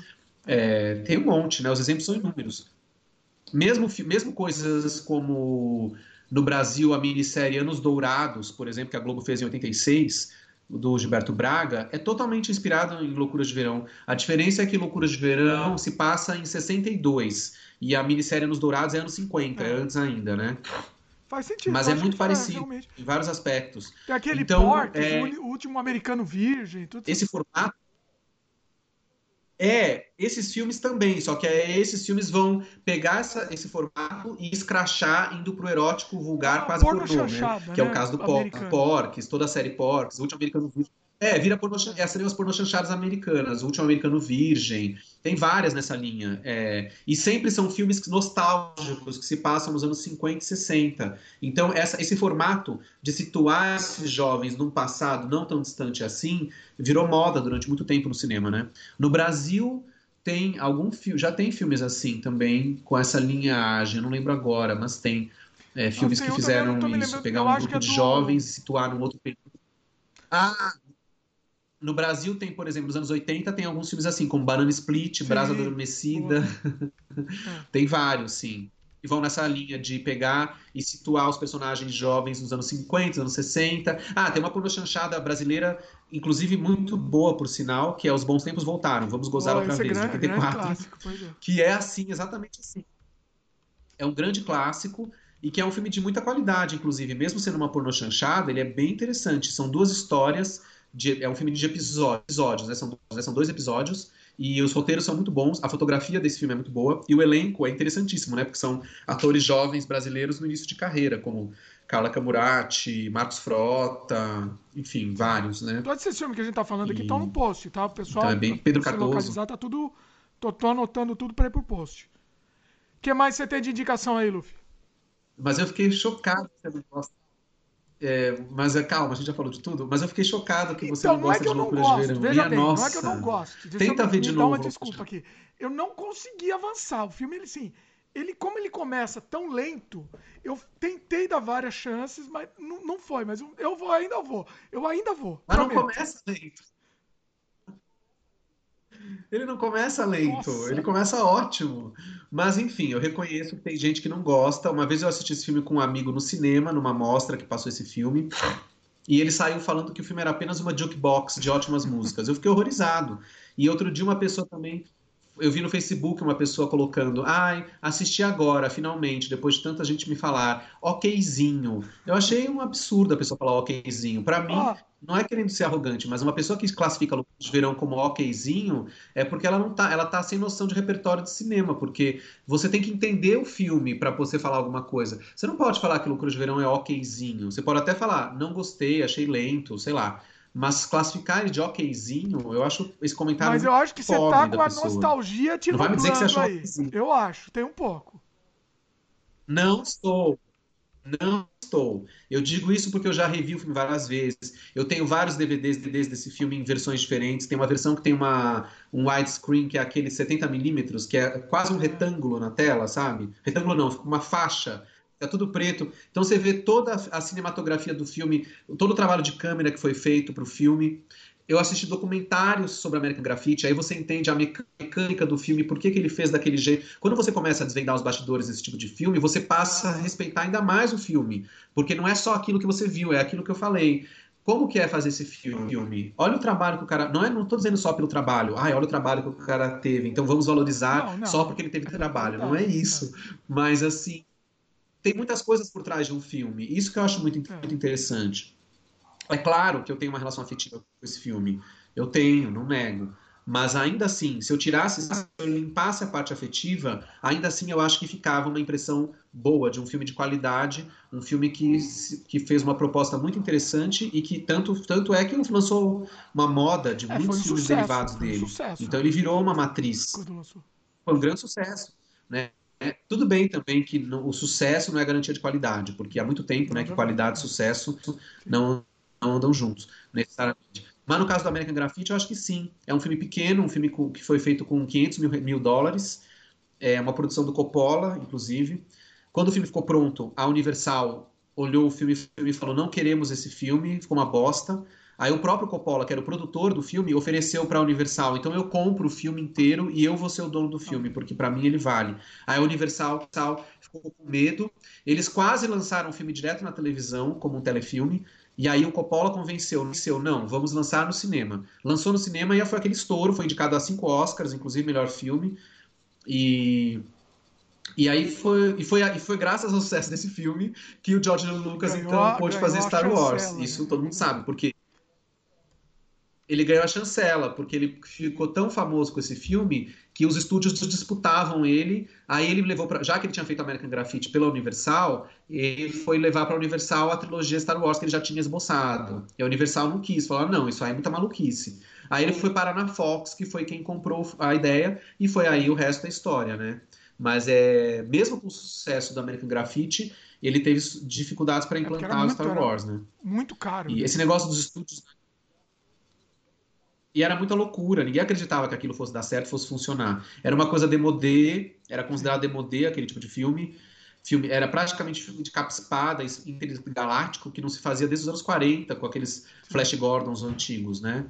E aí ele revolucionou trazendo isso. E, mas nessa época os estúdios, as pessoas, os cineastas tinham que, tinham que mesmo esses cineastas quando ficavam consagrados, tinham, mudavam de estúdio porque o estúdio não queria o projeto. Por exemplo, Spielberg fez Tubarão também na Universal, né? Foi aquele sucesso estrondoso. Aí ele falou: ah, então agora eu vou fazer contatos imediatos terceiro grau. Aí a Universal não quis, falar: ah, não, a gente não quer essa maluquice de disco voador. Aí ele foi para Colômbia, foi onde o filme foi feito. né? Não, Então olha, esse- eles mudavam sucesso de- Tubarão, eles não queriam contatos imediatos. Olha só. Que interessante. É, mesmo assim, olha que loucura. O Tubarão foi o filme mais bizarro, bizarro em termos de sucesso naquele momento, e, e o Spielberg então quis fazer o Contatos Imediatos, e a Universal não quis o filme, e aí ele foi bater na porta da Columbia Pictures, que foi quem produziu o filme. Aí ele fez o filme na Columbia. Aí depois ele volta para Universal para fazer aquele filme dele, 1941, Nossa. Uma Guerra Muito Você não Louca, vai falar que é um bem desse, fracasso, não, né, Luffy? Uma comédia. Esse é ruim. Você não vai falar bem desse, não. Oi? Não, esse é ruim mesmo. Não, meu, aqui foi Esse é ruim. Esse é ruim. Aliás, o Spielberg. É, aliás, o Spielberg tem. A gente faltou falar isso. Você tem razão num ponto. O Spielberg ele não é bom de comédia. Ele não é, ele não é um bom diretor de comédias. Ele é um bom diretor de filmes de ação, ficção científica e drama Sim. lacrimoso, melodramas. É isso que ele é bom. Comédia não, porque toda vez que Qual ele tentou fazer outra? comédia deu errado. Então, por exemplo, o- ah, tem outras também. Por exemplo, 1941 é uma comédia, não deu certo. Difícil? É, Difícil de assistir. Aquele filme. É, é ruim mesmo esse filme, não é bom. E olha que tinha um elenco incrível, né? Mas não é um bom filme. Ele fez outras comédias, mas não deram certo. É... O Prenda-me se for capaz, Prenda-me se for capaz não é É tanto comédia, é mais ação. né? Então por isso que funciona. Por isso, porque se fosse calcado só na comédia, não funcionaria. Então, esse, nesse ponto, então, o Spielberg, se a gente puder apontar uma coisa que ele não consegue fazer de direito, é comédia. É, ele não tem a mão boa para É bom comédia. ele, saber, ele, é- é ele não é bom saber a isso. limitação, né? Né? Que... É Não, é importante, sim, sem. não- não- assim, É sem, sem zoar, assim, sem zoeira. Assim, ele é, é bom, não, não sou bom pra comédia, vou, vou me dedicar no que eu sou melhor, né? Melhor. É, você vai fazer o seu melhor. É como o Hitchcock. O Hitchcock, os filmes do Hitchcock eram engraçados, mas eram suspense em primeiro lugar, mas eram engra... eventualmente eram engraçados. Por exemplo, Era aquele já humor- Indiscreto é humor muito ácido, engraçado, um filme assim, engraçado. É, humor- O terceiro tiro do, do Hitchcock é um- uma comédia, Ladrão de Casaca também. Ele tem filmes muito interessantes que são cô- cômicos, né? Que não são pesados como Psicose, que já é um filme pesado, né? Ou Frenesi, ou, enfim. O último filme do Hitchcock é, é cômico, que é Trama Macabra. É um Sim. suspense, mas é cômico também. Então, depende. É que o Hitchcock era inglês, né? Os britânicos têm um humor, esse humor cínico e ácido e que funciona muito bem em filmes de terror e suspense, né? Esse humorzinho, né? Tem grandes filmes de terror, você sabe disso melhor que eu. Filmes de terror ingleses dos anos 30, 40, 40 e 50 principalmente, que são assustadores, mas são também muito engraçados, né? Aquele do boneco, você já viu esse do boneco? Que o cara tem um boneco, um de ventríloco? Eu acho que eu- como que É chama? Lembra assustador esse filme. Que o boneco cria. Ai, é... agora eu não vou lembrar. Peraí, deixa eu ver se eu acho o nome aqui. Que eu acho que é dirigido pelo Alberto Cavalcante, que é um diretor brasileiro. Eu me Deixa eu lembro, ver não aqui. me é estranho, mas eu era acho que Roberto muito Cavalcante. pequeno quando eu assisti. Pra mim, esses filmes são meus filmes da infância, então. É bem assim. Ah, então. Tudo? Você via esses terrores Opa! na infância? Quantas pessoas estavam assistindo, pessoa normal tava assistindo Goonies, eu tava assistindo esses filmes aí. Por isso que eu sou assim. Você sabe que Goonies, por exemplo, eu nunca assisti. Eu Que depois de velho. absurdo. Dead of Night. Ah.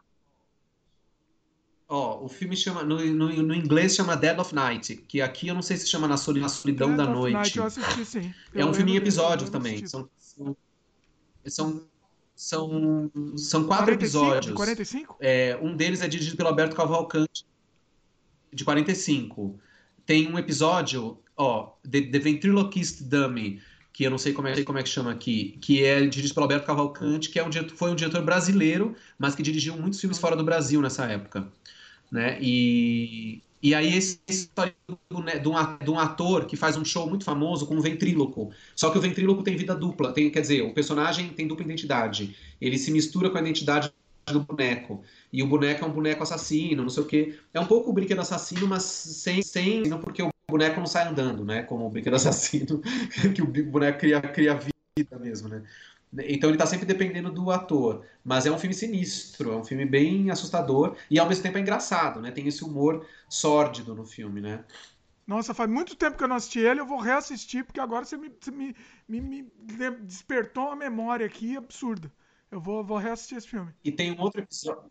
E tem um episódio também nesse filme, porque, como eu disse, é um filme de vários episódios, né? Hum. Esse, tem um episódio que é bizarro também, que é um cara que vai para uma casa de campo. Essa história é bem assustadora. Ele, ele vai para uma casa de campo, quando ele entra lá, ele encontra um monte de gente que ele nunca viu na vida, só que ele falou: Mas eu já estive aqui, você vai falar isso, você vai falar aquilo. Ele tinha sonhado com aquilo. E aí ele tá lá. E aí, ele não, e aí as pessoas. Aí eu não lembro exatamente a trama, mas é muito sinistro também esse daí. E é de dia, né? Ele tá numa casa de campo de dia, mas mesmo assim o filme é super assustador. Porque tem essa, essa ideia de que você já esteve lá, mas, né? mas como assim? Será que eu morri? Essas pessoas estão mortas? E aí cada um começa a contar uma história, né? e uma história macabra nessa casa. Enfim, é bem Você vê que, ele, maluco, que ele influenciou muito que veio depois, de 40... né? Que, essa, que, essas ideias acabaram sendo reus, reusadas, né? Sim. E eu acho que esse filme tem coisas baseadas no Edgar ah, Allan Poe, inclusive. É verdade. Eu não tenho certeza agora, mas... Ah. Não, não aqui no MDB não. Não é Edgar Allan Poe. Assim, é baseado... Influência teve. Não, é, é, é, é baseado em coisas de H.G. Wells, né, que é um escritor famoso, é, Angus MacPhail, John Baines, não tem Edgar Allan Poe aqui, mas de qualquer forma tem muitos filmes de terror e suspense dessa época, dos anos 40, que eram baseados em Edgar Allan Poe, né? Muitos. E, e sim, como você disse, lançaram as bases para muitos filmes de terror que viriam depois. E essa é uma outra dica interessante para maratona agora, para quarentena é, maratona não, para quarentena, assistir clássicos do terror de todas as Sim. épocas. Né? Só, não, só não pode ser. Essa dica não é boa para boa quem é muito, muito paranoico, que é o meu caso. Porque daí você, tá na quarentena, aí você começa a ver essas é, coisas. Eu não tô assistindo, eu tava assistindo, então, eu, ver contei, se a pessoa tem eu, tava, eu comecei a assistir Walking Dead. Maratonar Walking Dead. Antes, não, mas um pouco antes ah. da quarentena. Aí começou é um a quarentena e eu comecei a, a, ficar mal com isso, entendeu? Assim, eu parei, deixa, deixa um pouco, depois continuo. Porque não dá. É muito, é muito. É... é, então, tem que ver se a pessoa. Tem que ver se a pessoa aguenta, porque a gente já está numa situação estranha, né? Uma situação angustiante. Aí vai ver filmes de. Por exemplo, eu não estou vendo filme de epidemia. Isso eu me recuso, epidemia de contágio, porque eu não quero ficar ainda mais preocupado do que eu já tô, né? Então, pois é, eu tô evitando. Paranoia, paranoia veio na cabeça. É, vem na cabeça. Mas enfim, para terminar, eu queria dar. Posso fazer meu, jabá, meu jabá particular? Pera, pode fazer o jabá, já ia chamar o jabá. A última, a última antes do jabá, deixa eu falar aqui. Você comentou do Coppola. E o Coppola? O Coppola sumiu, né? Não, o Coppola. Qual foi o último filme? Deixa eu ver aqui Coppola, no MDB. Assim, foi, é triste o que aconteceu com ele. Ele fez um filme chamado Twixt que foi um fracasso e parece que a crítica falou que o filme. Eu não assisti, mas parece que falou que o filme era um, um lixo. A crítica acabou com o filme. Peraí, deixa eu ver. Bom, eu acho que o Paulo é um grande diretor, obviamente. Sim. O último filme dele que eu vi, ele, ah, ele, ele quase não dirige mais, né? É. Ele fez um filme chamado O Homem, o Homem que Fazia Chover, em 97, que eu acho de mediano. Depois ele fez um Youth, Without Youth, em 2007, que eu não conheço. Esse Tetro, em 2009, é muito bom. Eu vi no cinema, é um filme em preto e branco. É bom, com a Carmen Maura, a atriz espanhola do Almodóvar lá. Legal. Aí esse Twixt, que eu e nem de Distant Vision. Não vi esses filmes, nem sei que filmes são esses. Tá vendo? É que foram, Confesso todos eles foram um fracasso. Foram um fracasso. Não, não, não significa que o é, filme é então, é ruim, mas já os Scorsese... de bilheteria, né? O Scorsese continua em alta. Você viu o irlandês? O que mais que recente dele? Tem três horas e meia. Eu achei bom, não achei brilhante, mas achei bom. Eu acho que ele mantém a qualidade do Scorsese, o Scorsese, é, essa tradição de filmes de máfia do Scorsese, né, como Os Bons Companheiros, esses filmes todos, Cassino, né? Então, eu acho que o Scorsese não é um filme digno, mas eu não acho assim brilhante, né? Ah, não, é a arte do Scorsese. Mas em termos de obra-prima do Scorsese, eu acho que a mais recente é o Lobo de Rei, Lobo de Rayburn, o Lobo de Wall Street, que eu acho um filme, uma obra-prima, né? Aquilo lá é um, Aquilo é uma coisa incrível. Aquilo é uma prova do Scorsese vivo. Um, um, cara com a idade dele fazer aquele filme com aquela energia, com a idade que ele tem, né? Sim. Porque o Leonardo DiCaprio nesse filme é quase um fantoche, um, não um fantoche no mau sentido, mas ele é quase um Scorsese ali se manifestando. É muita energia, né? Então eu acho Lobo de Wall Street um filme incrível, né? Um grande filme, um dos melhores momentos do Leonardo DiCaprio e do Scorsese também, né? Sim, sim, com certeza. Mas, Mas é- o irlandês, você achou. já- O que, que você achou? Você achou muito longo? Eu assisti tipo uma série. Eu assisti acho que em quatro vezes. E aí pra mim funcionou. Qua- Eu disse, não. Eu assisti em duas noites. Eu assisti em duas noites. Olha lá, eu ninguém assisti, filme consegue três horas e meia. É, não, tem gente que eu conheço que viu de uma Mas é vez. difícil. eu vi em duas aí, noites. aí você acaba É, perdendo, um dia você eu- perde, né? É, eu assisti uma. Um dia eu assisti duas horas de filme, no outro dia uma hora e meia, pronto, matei a pau. Um dia atrás do outro também. Não dá pra dar uma distância, senão você se desconecta do filme. É. Então eu vi uma noite, na noite seguinte eu terminei. Terminei. Então. Eu achei assim, é um bom filme, como eu disse, é um filme de qualidade, com bons atores, com uma boa fotografia, com uma excelente reconstituição de época, né, muito precisa. Então é bem interessante. Elenco, já falei do elenco, elenco ótimo. O De Niro, eu não gosto do Robert De Niro, né? Eu acho ele repetitivo, mas eu acho que ele tá bem no filme. E ele tá repetitivo, E- tipo, principalmente é, os filmes mais atuais. Ele, é a mesma coisa, é o mesmo personagem em todos os filmes, é verdade. É a mesma coisa. É quando ele começou a fazer comédia, a Máfia no Divã, um filme dele que eu acho horrível, começou ali. Ele faz aquela ele cara, fez aquele né? personagem. Ele fica com a boca assim. É uma cara de, de bravo. É, assim. é, exatamente. É, Ele criou Ele aquele timing lá, que ele fica parado, colhendo com a cara Exato. de bunda.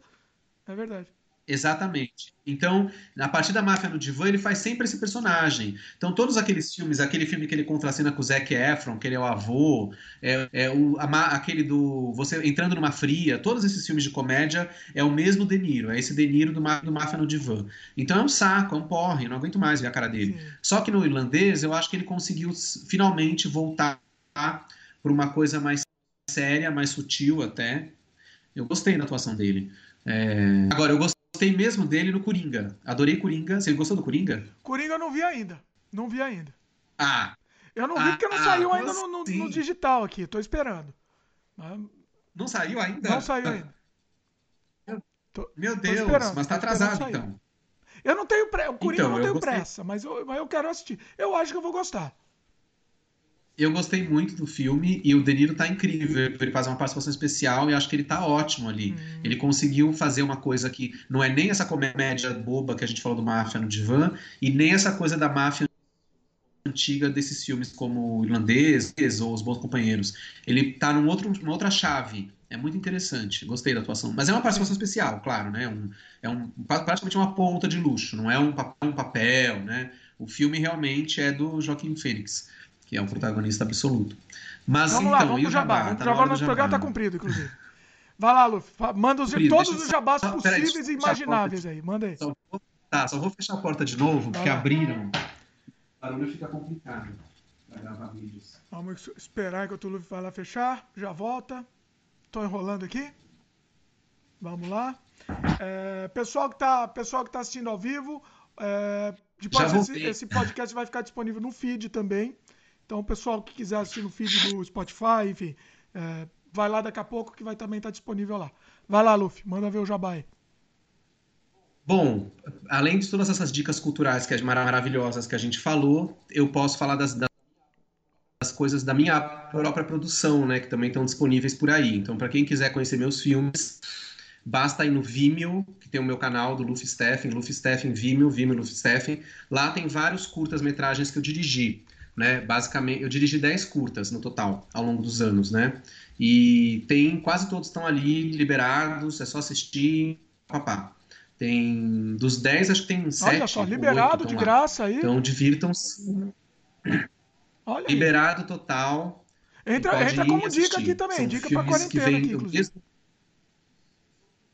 Isso. E são curtas. Ou seja, quem quiser maratonar esses curtas, assiste em um dia, porque são curtas, né? Você vai, você vê todos, você vai gastar duas horas e meia. É como se visse um longa, três horas, sei lá. Então você vê, to- vê todos os curtas ali. Já os longas, o meu, meu longa mais conhecido é o São Paulo em Hi-Fi, que é um documentário, né? Para quem não sabe, um documentário histórico sobre a noite LGBT do- de São Paulo nas décadas de 60, 70 e 80. Esse filme São Paulo em Hi-Fi, ele, tá- ele já estava disponível em três plataformas, né? Que são a Heavy TV, que é uma plataforma americana, se eu não me engano, é, Look, que é L-O-O-K-E, Look, que é uma nova plataforma que está vindo aí com força, e SP Cine Play, que é uma plataforma daqui da SP Cine. No caso da SP Cine Play, acho que ela não funciona se a pessoa não estiver no território ah. brasileiro. Né? Ela só funciona no Brasil. Então, para quem está fora do Brasil, teria que ser via Heavy TV. Pera, como que chama essa? Eu, eu nunca consegui ouvir. Já o. É. A primeira, Heavy TV. R de rato, E de elefante, V de vaca, R de rato, Y de Yes TV, TV, né? Heavy TV. Tá. Essa plataforma Heavy TV, eu acho que ela é americana, então para quem está fora do Brasil, acho que tem que ir por ela. Já as quem, o, o Look eu não tenho certeza se está pegando em todos os lugares, mas o Look é L é, é o nosso longa também está no Look também. É. E a específica ah, então ótimo. E a SPCine Play, que eu sei que é só brasileira, que é uma plataforma da SPCine, né? Que é uma, uma produtora brasileira, uma, uma produtora distribuidora brasileira, paulista, para ser mais exato. Paulistana. Agora, para quem está no Brasil e está assistindo esse programa, é, a SPCine Play, o, filme, o São Paulo Hi-Fi já estava lá no conteúdo deles, né? Mas to, a SPCine Play resolveu liberar todo o conteúdo da plataforma gratuito por 30 Olha. dias por conta da quarentena. Isso desde o dia 17 de março. Então, até o dia 17 de abril, portanto, ainda tem duas semanas, é, as pessoas podem ver tudo que está na plataforma de graça, inclusive meu filme São Paulo em Hi-Fi. Mas tem muitas outras coisas também. Tem, por exemplo, toda a filmografia do Hector Babenco está lá. A filmografia da Ana Carolina, diretora brasileira, também está lá. São, são filmografias que eu recomendo também. Hector Babenco e. Quer dizer, o Hector Babenco era argentino, mas uh, o trabalho brasileiro. dele basicamente é. Brasil, é radicado no Brasil. E a Ana Carolina, uma grande cineasta, que eu gosto muito, fez grandes filmes dos anos 70 e 80, principalmente. Olha só, então, a espécie... só no Brasil, né? Eu tô, você me deixou agora com vontade, eu não vou poder eu, assistir. Eu acho. É, não, faz uma tentativa. Vou tentar, vou eu acho que a Play só pega no Brasil, porque teve um amigo meu que tentou ver o São Paulo Hi-Fi e não conseguiu.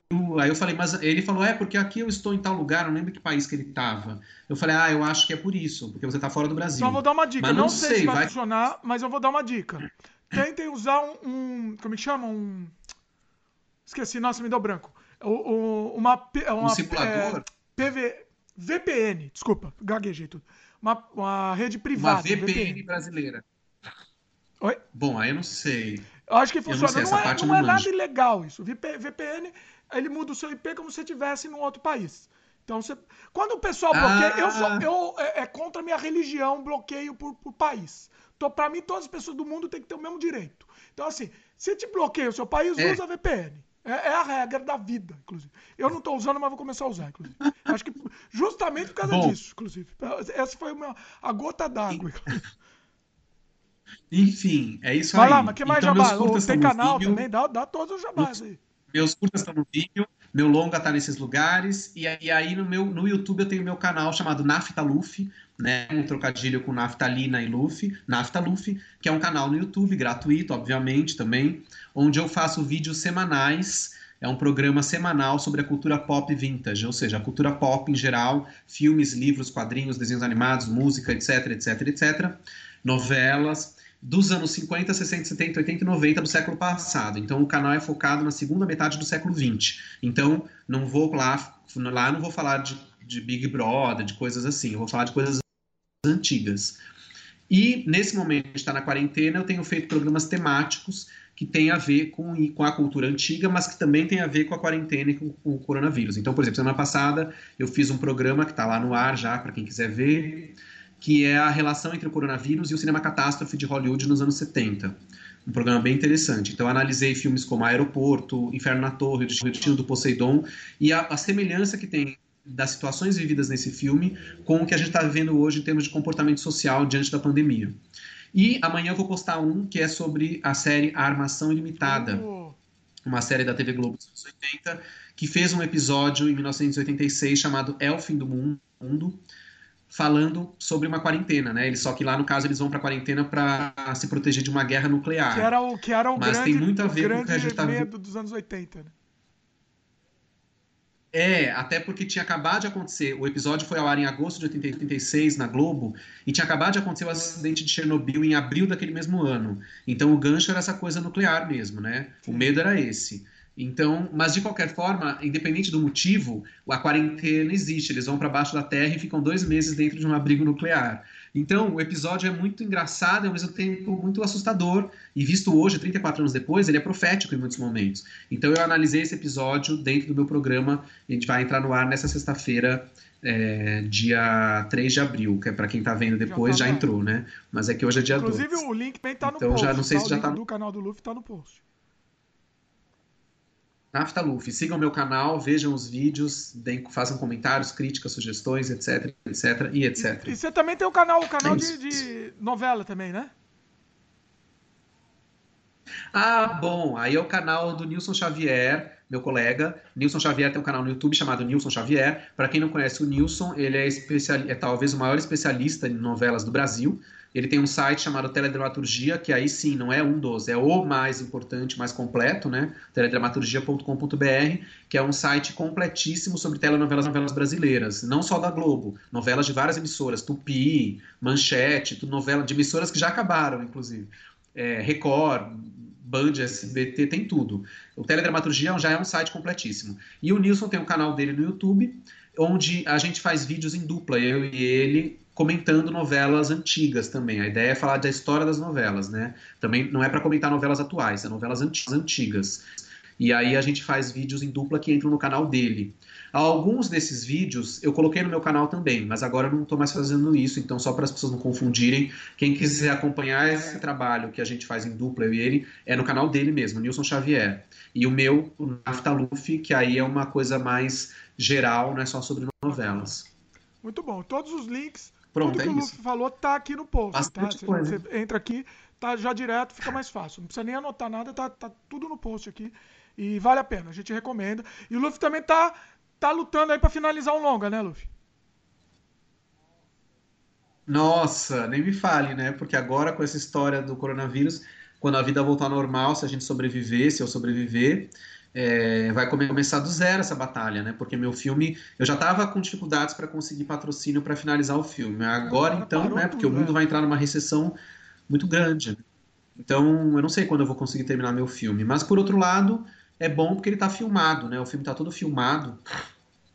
Então o material tá, o material bruto tá aí. A gente precisa de dinheiro para finalizar. Os recursos são para finalizar o filme, para dar o acabamento, porque o filme é um musical. autorais, né? Então tem tudo isso, né? É, tem uma série de coisas, não é só isso, né? Tem efeitos, tem uma finalização um pouco complicada. É um filme trabalhoso, pra, principalmente de finalização. Quer dizer, ele foi trabalhoso de filmagem também, mas ao contrário dos filmes que eu fiz antes, que eram mais fáceis de serem finalizados, esse não, ele, ele, ele necessita, necessita de uma finalização muito específica, com inserções de animação, por exemplo, que é uma coisa cara de fazer. Então não é um filme é, básico, mais mais é, pocket, como eu fiz antes. Então, por isso eu preciso de dinheiro para finalizá-lo. Então, se alguém estiver assistindo, for um grande mecenas ou quiser patrocinar esse filme, ou pelo menos ajudar, me procure, faça contato, estamos aqui, entendeu? Contato, como é que o pessoal entra em contato com você? Qual a melhor forma? É. Pelas redes sociais, Facebook, Luffy Steffen, ou Instagram, onde eu estou como Luffy Lufístico, você pode pôr também aí os, os letreiros. E, e no YouTube também posso responder por lá pelo Naftaluf, são as melhores formas de entrar em contato. Mas para quem quiser saber mais sobre o meu filme, ele se chama Nós Somos, Somos o Amanhã. Tem uma página no Facebook e uma página no Instagram também, um perfil no Instagram. Dá para saber mais sobre o filme nesses lugares. Nós somos o amanhã. Somos amanhã. É, Facebook e Espero que a gente tem, seja né? mesmo, que o amanhã exista, que o amanhã exista e que a gente esteja lá para contar essa É, história. é, vamos torcer para que amanhã exista, exatamente. O nome do filme é bem, bem profético, Se houver- inclusive. Se houver, é, nós somos amanhã, subtítulo. Se houver amanhã, que é um livro, um livro do Sidney Sheldon. Né? Agora eu vou dar uma dica que eu não li. Minha mãe que lia livros do Sidney Sheldon quando era criança, leu todos aqueles livros do Sidney Sheldon. O Reverso da Medalha, A Ilha dos Anjos, O Outro Lado da Meia-Noite. E aí tinha um que chamava Se Houver Amanhã. Olha aí, olha Tá perfeito. Esse pode ser o título né, da nossa vida hoje em dia. Complicado. Se houver amanhã. Não, mas é que o título do seu. Ah, não, Não, não, não, pra podcast, né? vida, Porque o né? podcast a gente houver. tá aqui agora. Falar uma coisa pra vocês. Que horror, tomara que não. A gente tá brincando com uma coisa, uma coisa Não, é muito séria, né? tem que- Mas- gente- é, assim, vamos levar, temos que levar um pouco, um pouco leve, porque senão a gente enlouquece, já estamos enlouquecendo. É, É, mas assim, agora vamos dar um recado sério. Aproveitar aqui. Pessoal, quarentena, pessoal, fique em casa, se cuida, né? É, fala aí, Luffy, também. isso mesmo. É isso, né? Eu, eu acho que já, já foi tão já foi falado tantas vezes, né? Não precisa nem repetir. As pessoas sabem já. Quem não tá cumprindo tá sendo irresponsável, tá brincando com a própria vida e com a vida de outros, né? Porque se fosse um vírus que não contagiasse, aí problema da pessoa, né? Ela sai na rua, o problema é dela, vai morrer. Agora, o problema é que passa por outras pessoas, né? Hoje eu vi uma notícia no UOL dizendo: avô morre na Argentina porque neto furou o isolamento e passou pro avô o vírus. Quer dizer, parece que precisa acontecer isso, para algumas pessoas vai precisar morrer alguém próximo para ela entender a gravidade da situação e não sair de casa. Mas aí vai ser tarde demais, né? Quer dizer, as pessoas tem gente que precisa aprender pelo, pelo pior jeito, né? Tem que eu acho que as pessoas deviam pôr a mão na consciência. Por mais que elas não acreditem, na dúvida, fique em casa. Você vai arriscar? Você vai desafiar? Eu acho muita burrice, muita irresponsabilidade as pessoas que não estão levando a- a o isolamento a sério. E aqui no Brasil tem muita gente, a gente ainda. A gente vê diariamente nas notícias, eu olho pela janela e vejo que tem gente que. As pessoas estão. Ai, é, é difícil, né? É difícil. Muito difícil esse momento. Mas eu acho que a gente tem que fa- fazer um sacrifício. As pessoas têm que fazer um sacrifício justamente para que a gente tenha depois uma vida pela frente. Porque senão a gente não vai ter, né? E foi exatamente esse tipo de comportamento irresponsável e burro que eu critiquei no meu programa no Naftaluf quando eu comentei sobre o cinema catástrofe. Né? Porque nesses filmes tem sempre esses personagens, a massa, que fica desesperada, entra em pânico, faz burrada e ferra tudo. Né? Isso é, é, é- é clichê desses filmes. Então eu espero que esse clichê não aconteça agora, nesse momento que a gente vive na É, vida hoje real. em dia a gente tem os negacionistas, né? Ah, não, não tem nada, é tudo, é tudo, né? E aí, e aí vamos, vamos, Ah, vamos. Esses aí eu não vou nem comentar. Mas enfim, vamos terminar o programa por aqui, porque eu não quero ficar não, nervoso é, com essas foi, coisas. programa, foi legal aqui, Vamos- tentamos evitar esses assuntos, inclusive, e, e foi- eu acho que, que É, serviu, foi numa- uma coisa bacana pro pessoal, para alimentar o pessoal de conteúdo bacana, dicas legais. Isso, quem está nos assistindo com certeza está adepto da quarentena, por isso que está assistindo esse programa para pegar dicas. Então, vamos nos dedicar a isso. Vamos consumir cultura, ver bons filmes, ler bons livros, fazer coisas interessantes. E quando tudo acabar, a gente volta à vida normal. É assim que esperamos que aconteça. Vamos torcer, vamos orar, vamos meditar, vamos né, tentar viver essa experiência da forma mais rica e produtiva e criativa possível, né? É isso que eu penso. Muito bom, muito bom. Queria agradecer o Luffy mais uma vez, sensacional. Então tá. O- a, a gente tinha combinado, o falou, não, vamos fazer um, uma hora de programa. Já estamos com uma hora e quarenta. Não tem jeito, Luffy. Falei, ó, vamos tentar. Falei, É, vamos nunca não tentar. adianta. Nunca... Pode me xingar, pode me xingar. Me xinga. É muito assunto. Não, É. tudo bem, tudo bem. A gente Pois é. agora tem tempo. O- a gente vai voltar aqui, o Luffy, estamos combinando, o próximo programa com o Luffy vai ser sobre o Polanski. Então, é, essa é a nossa ideia. Se tudo der certo, vamos, vamos- O próximo, com a participação do Luffy, vai ser Se houver amanhã. É isso? Valeu, Legal, pessoal. é pessoal que está ouvindo aqui em Então, vídeo, lembra de dar um, um like aqui no canal. Lembra de, de se inscrever também se ainda não é inscrito. E clica no sininho também, que aí você vai receber notificação. A gente está fazendo lives com mais frequência aqui no podcast, ao vivo. Então, assim, quem se inscrever e clicar, ativar o sininho vai receber a, a notificação. Vai ser muito mais fácil você controlar isso. E quem estiver escutando no podcast, no, no áudio, no Spotify, por exemplo, manda, manda uma mensagem pra gente, ou por e-mail, ou entra aqui no site, no canal também pra, pra mandar. E é isso, só que a gente quer a participação de vocês. É isso aí, valeu pessoal, se cuidem, fiquem em casa e toda saúde pra Obrigado. todo mundo aí.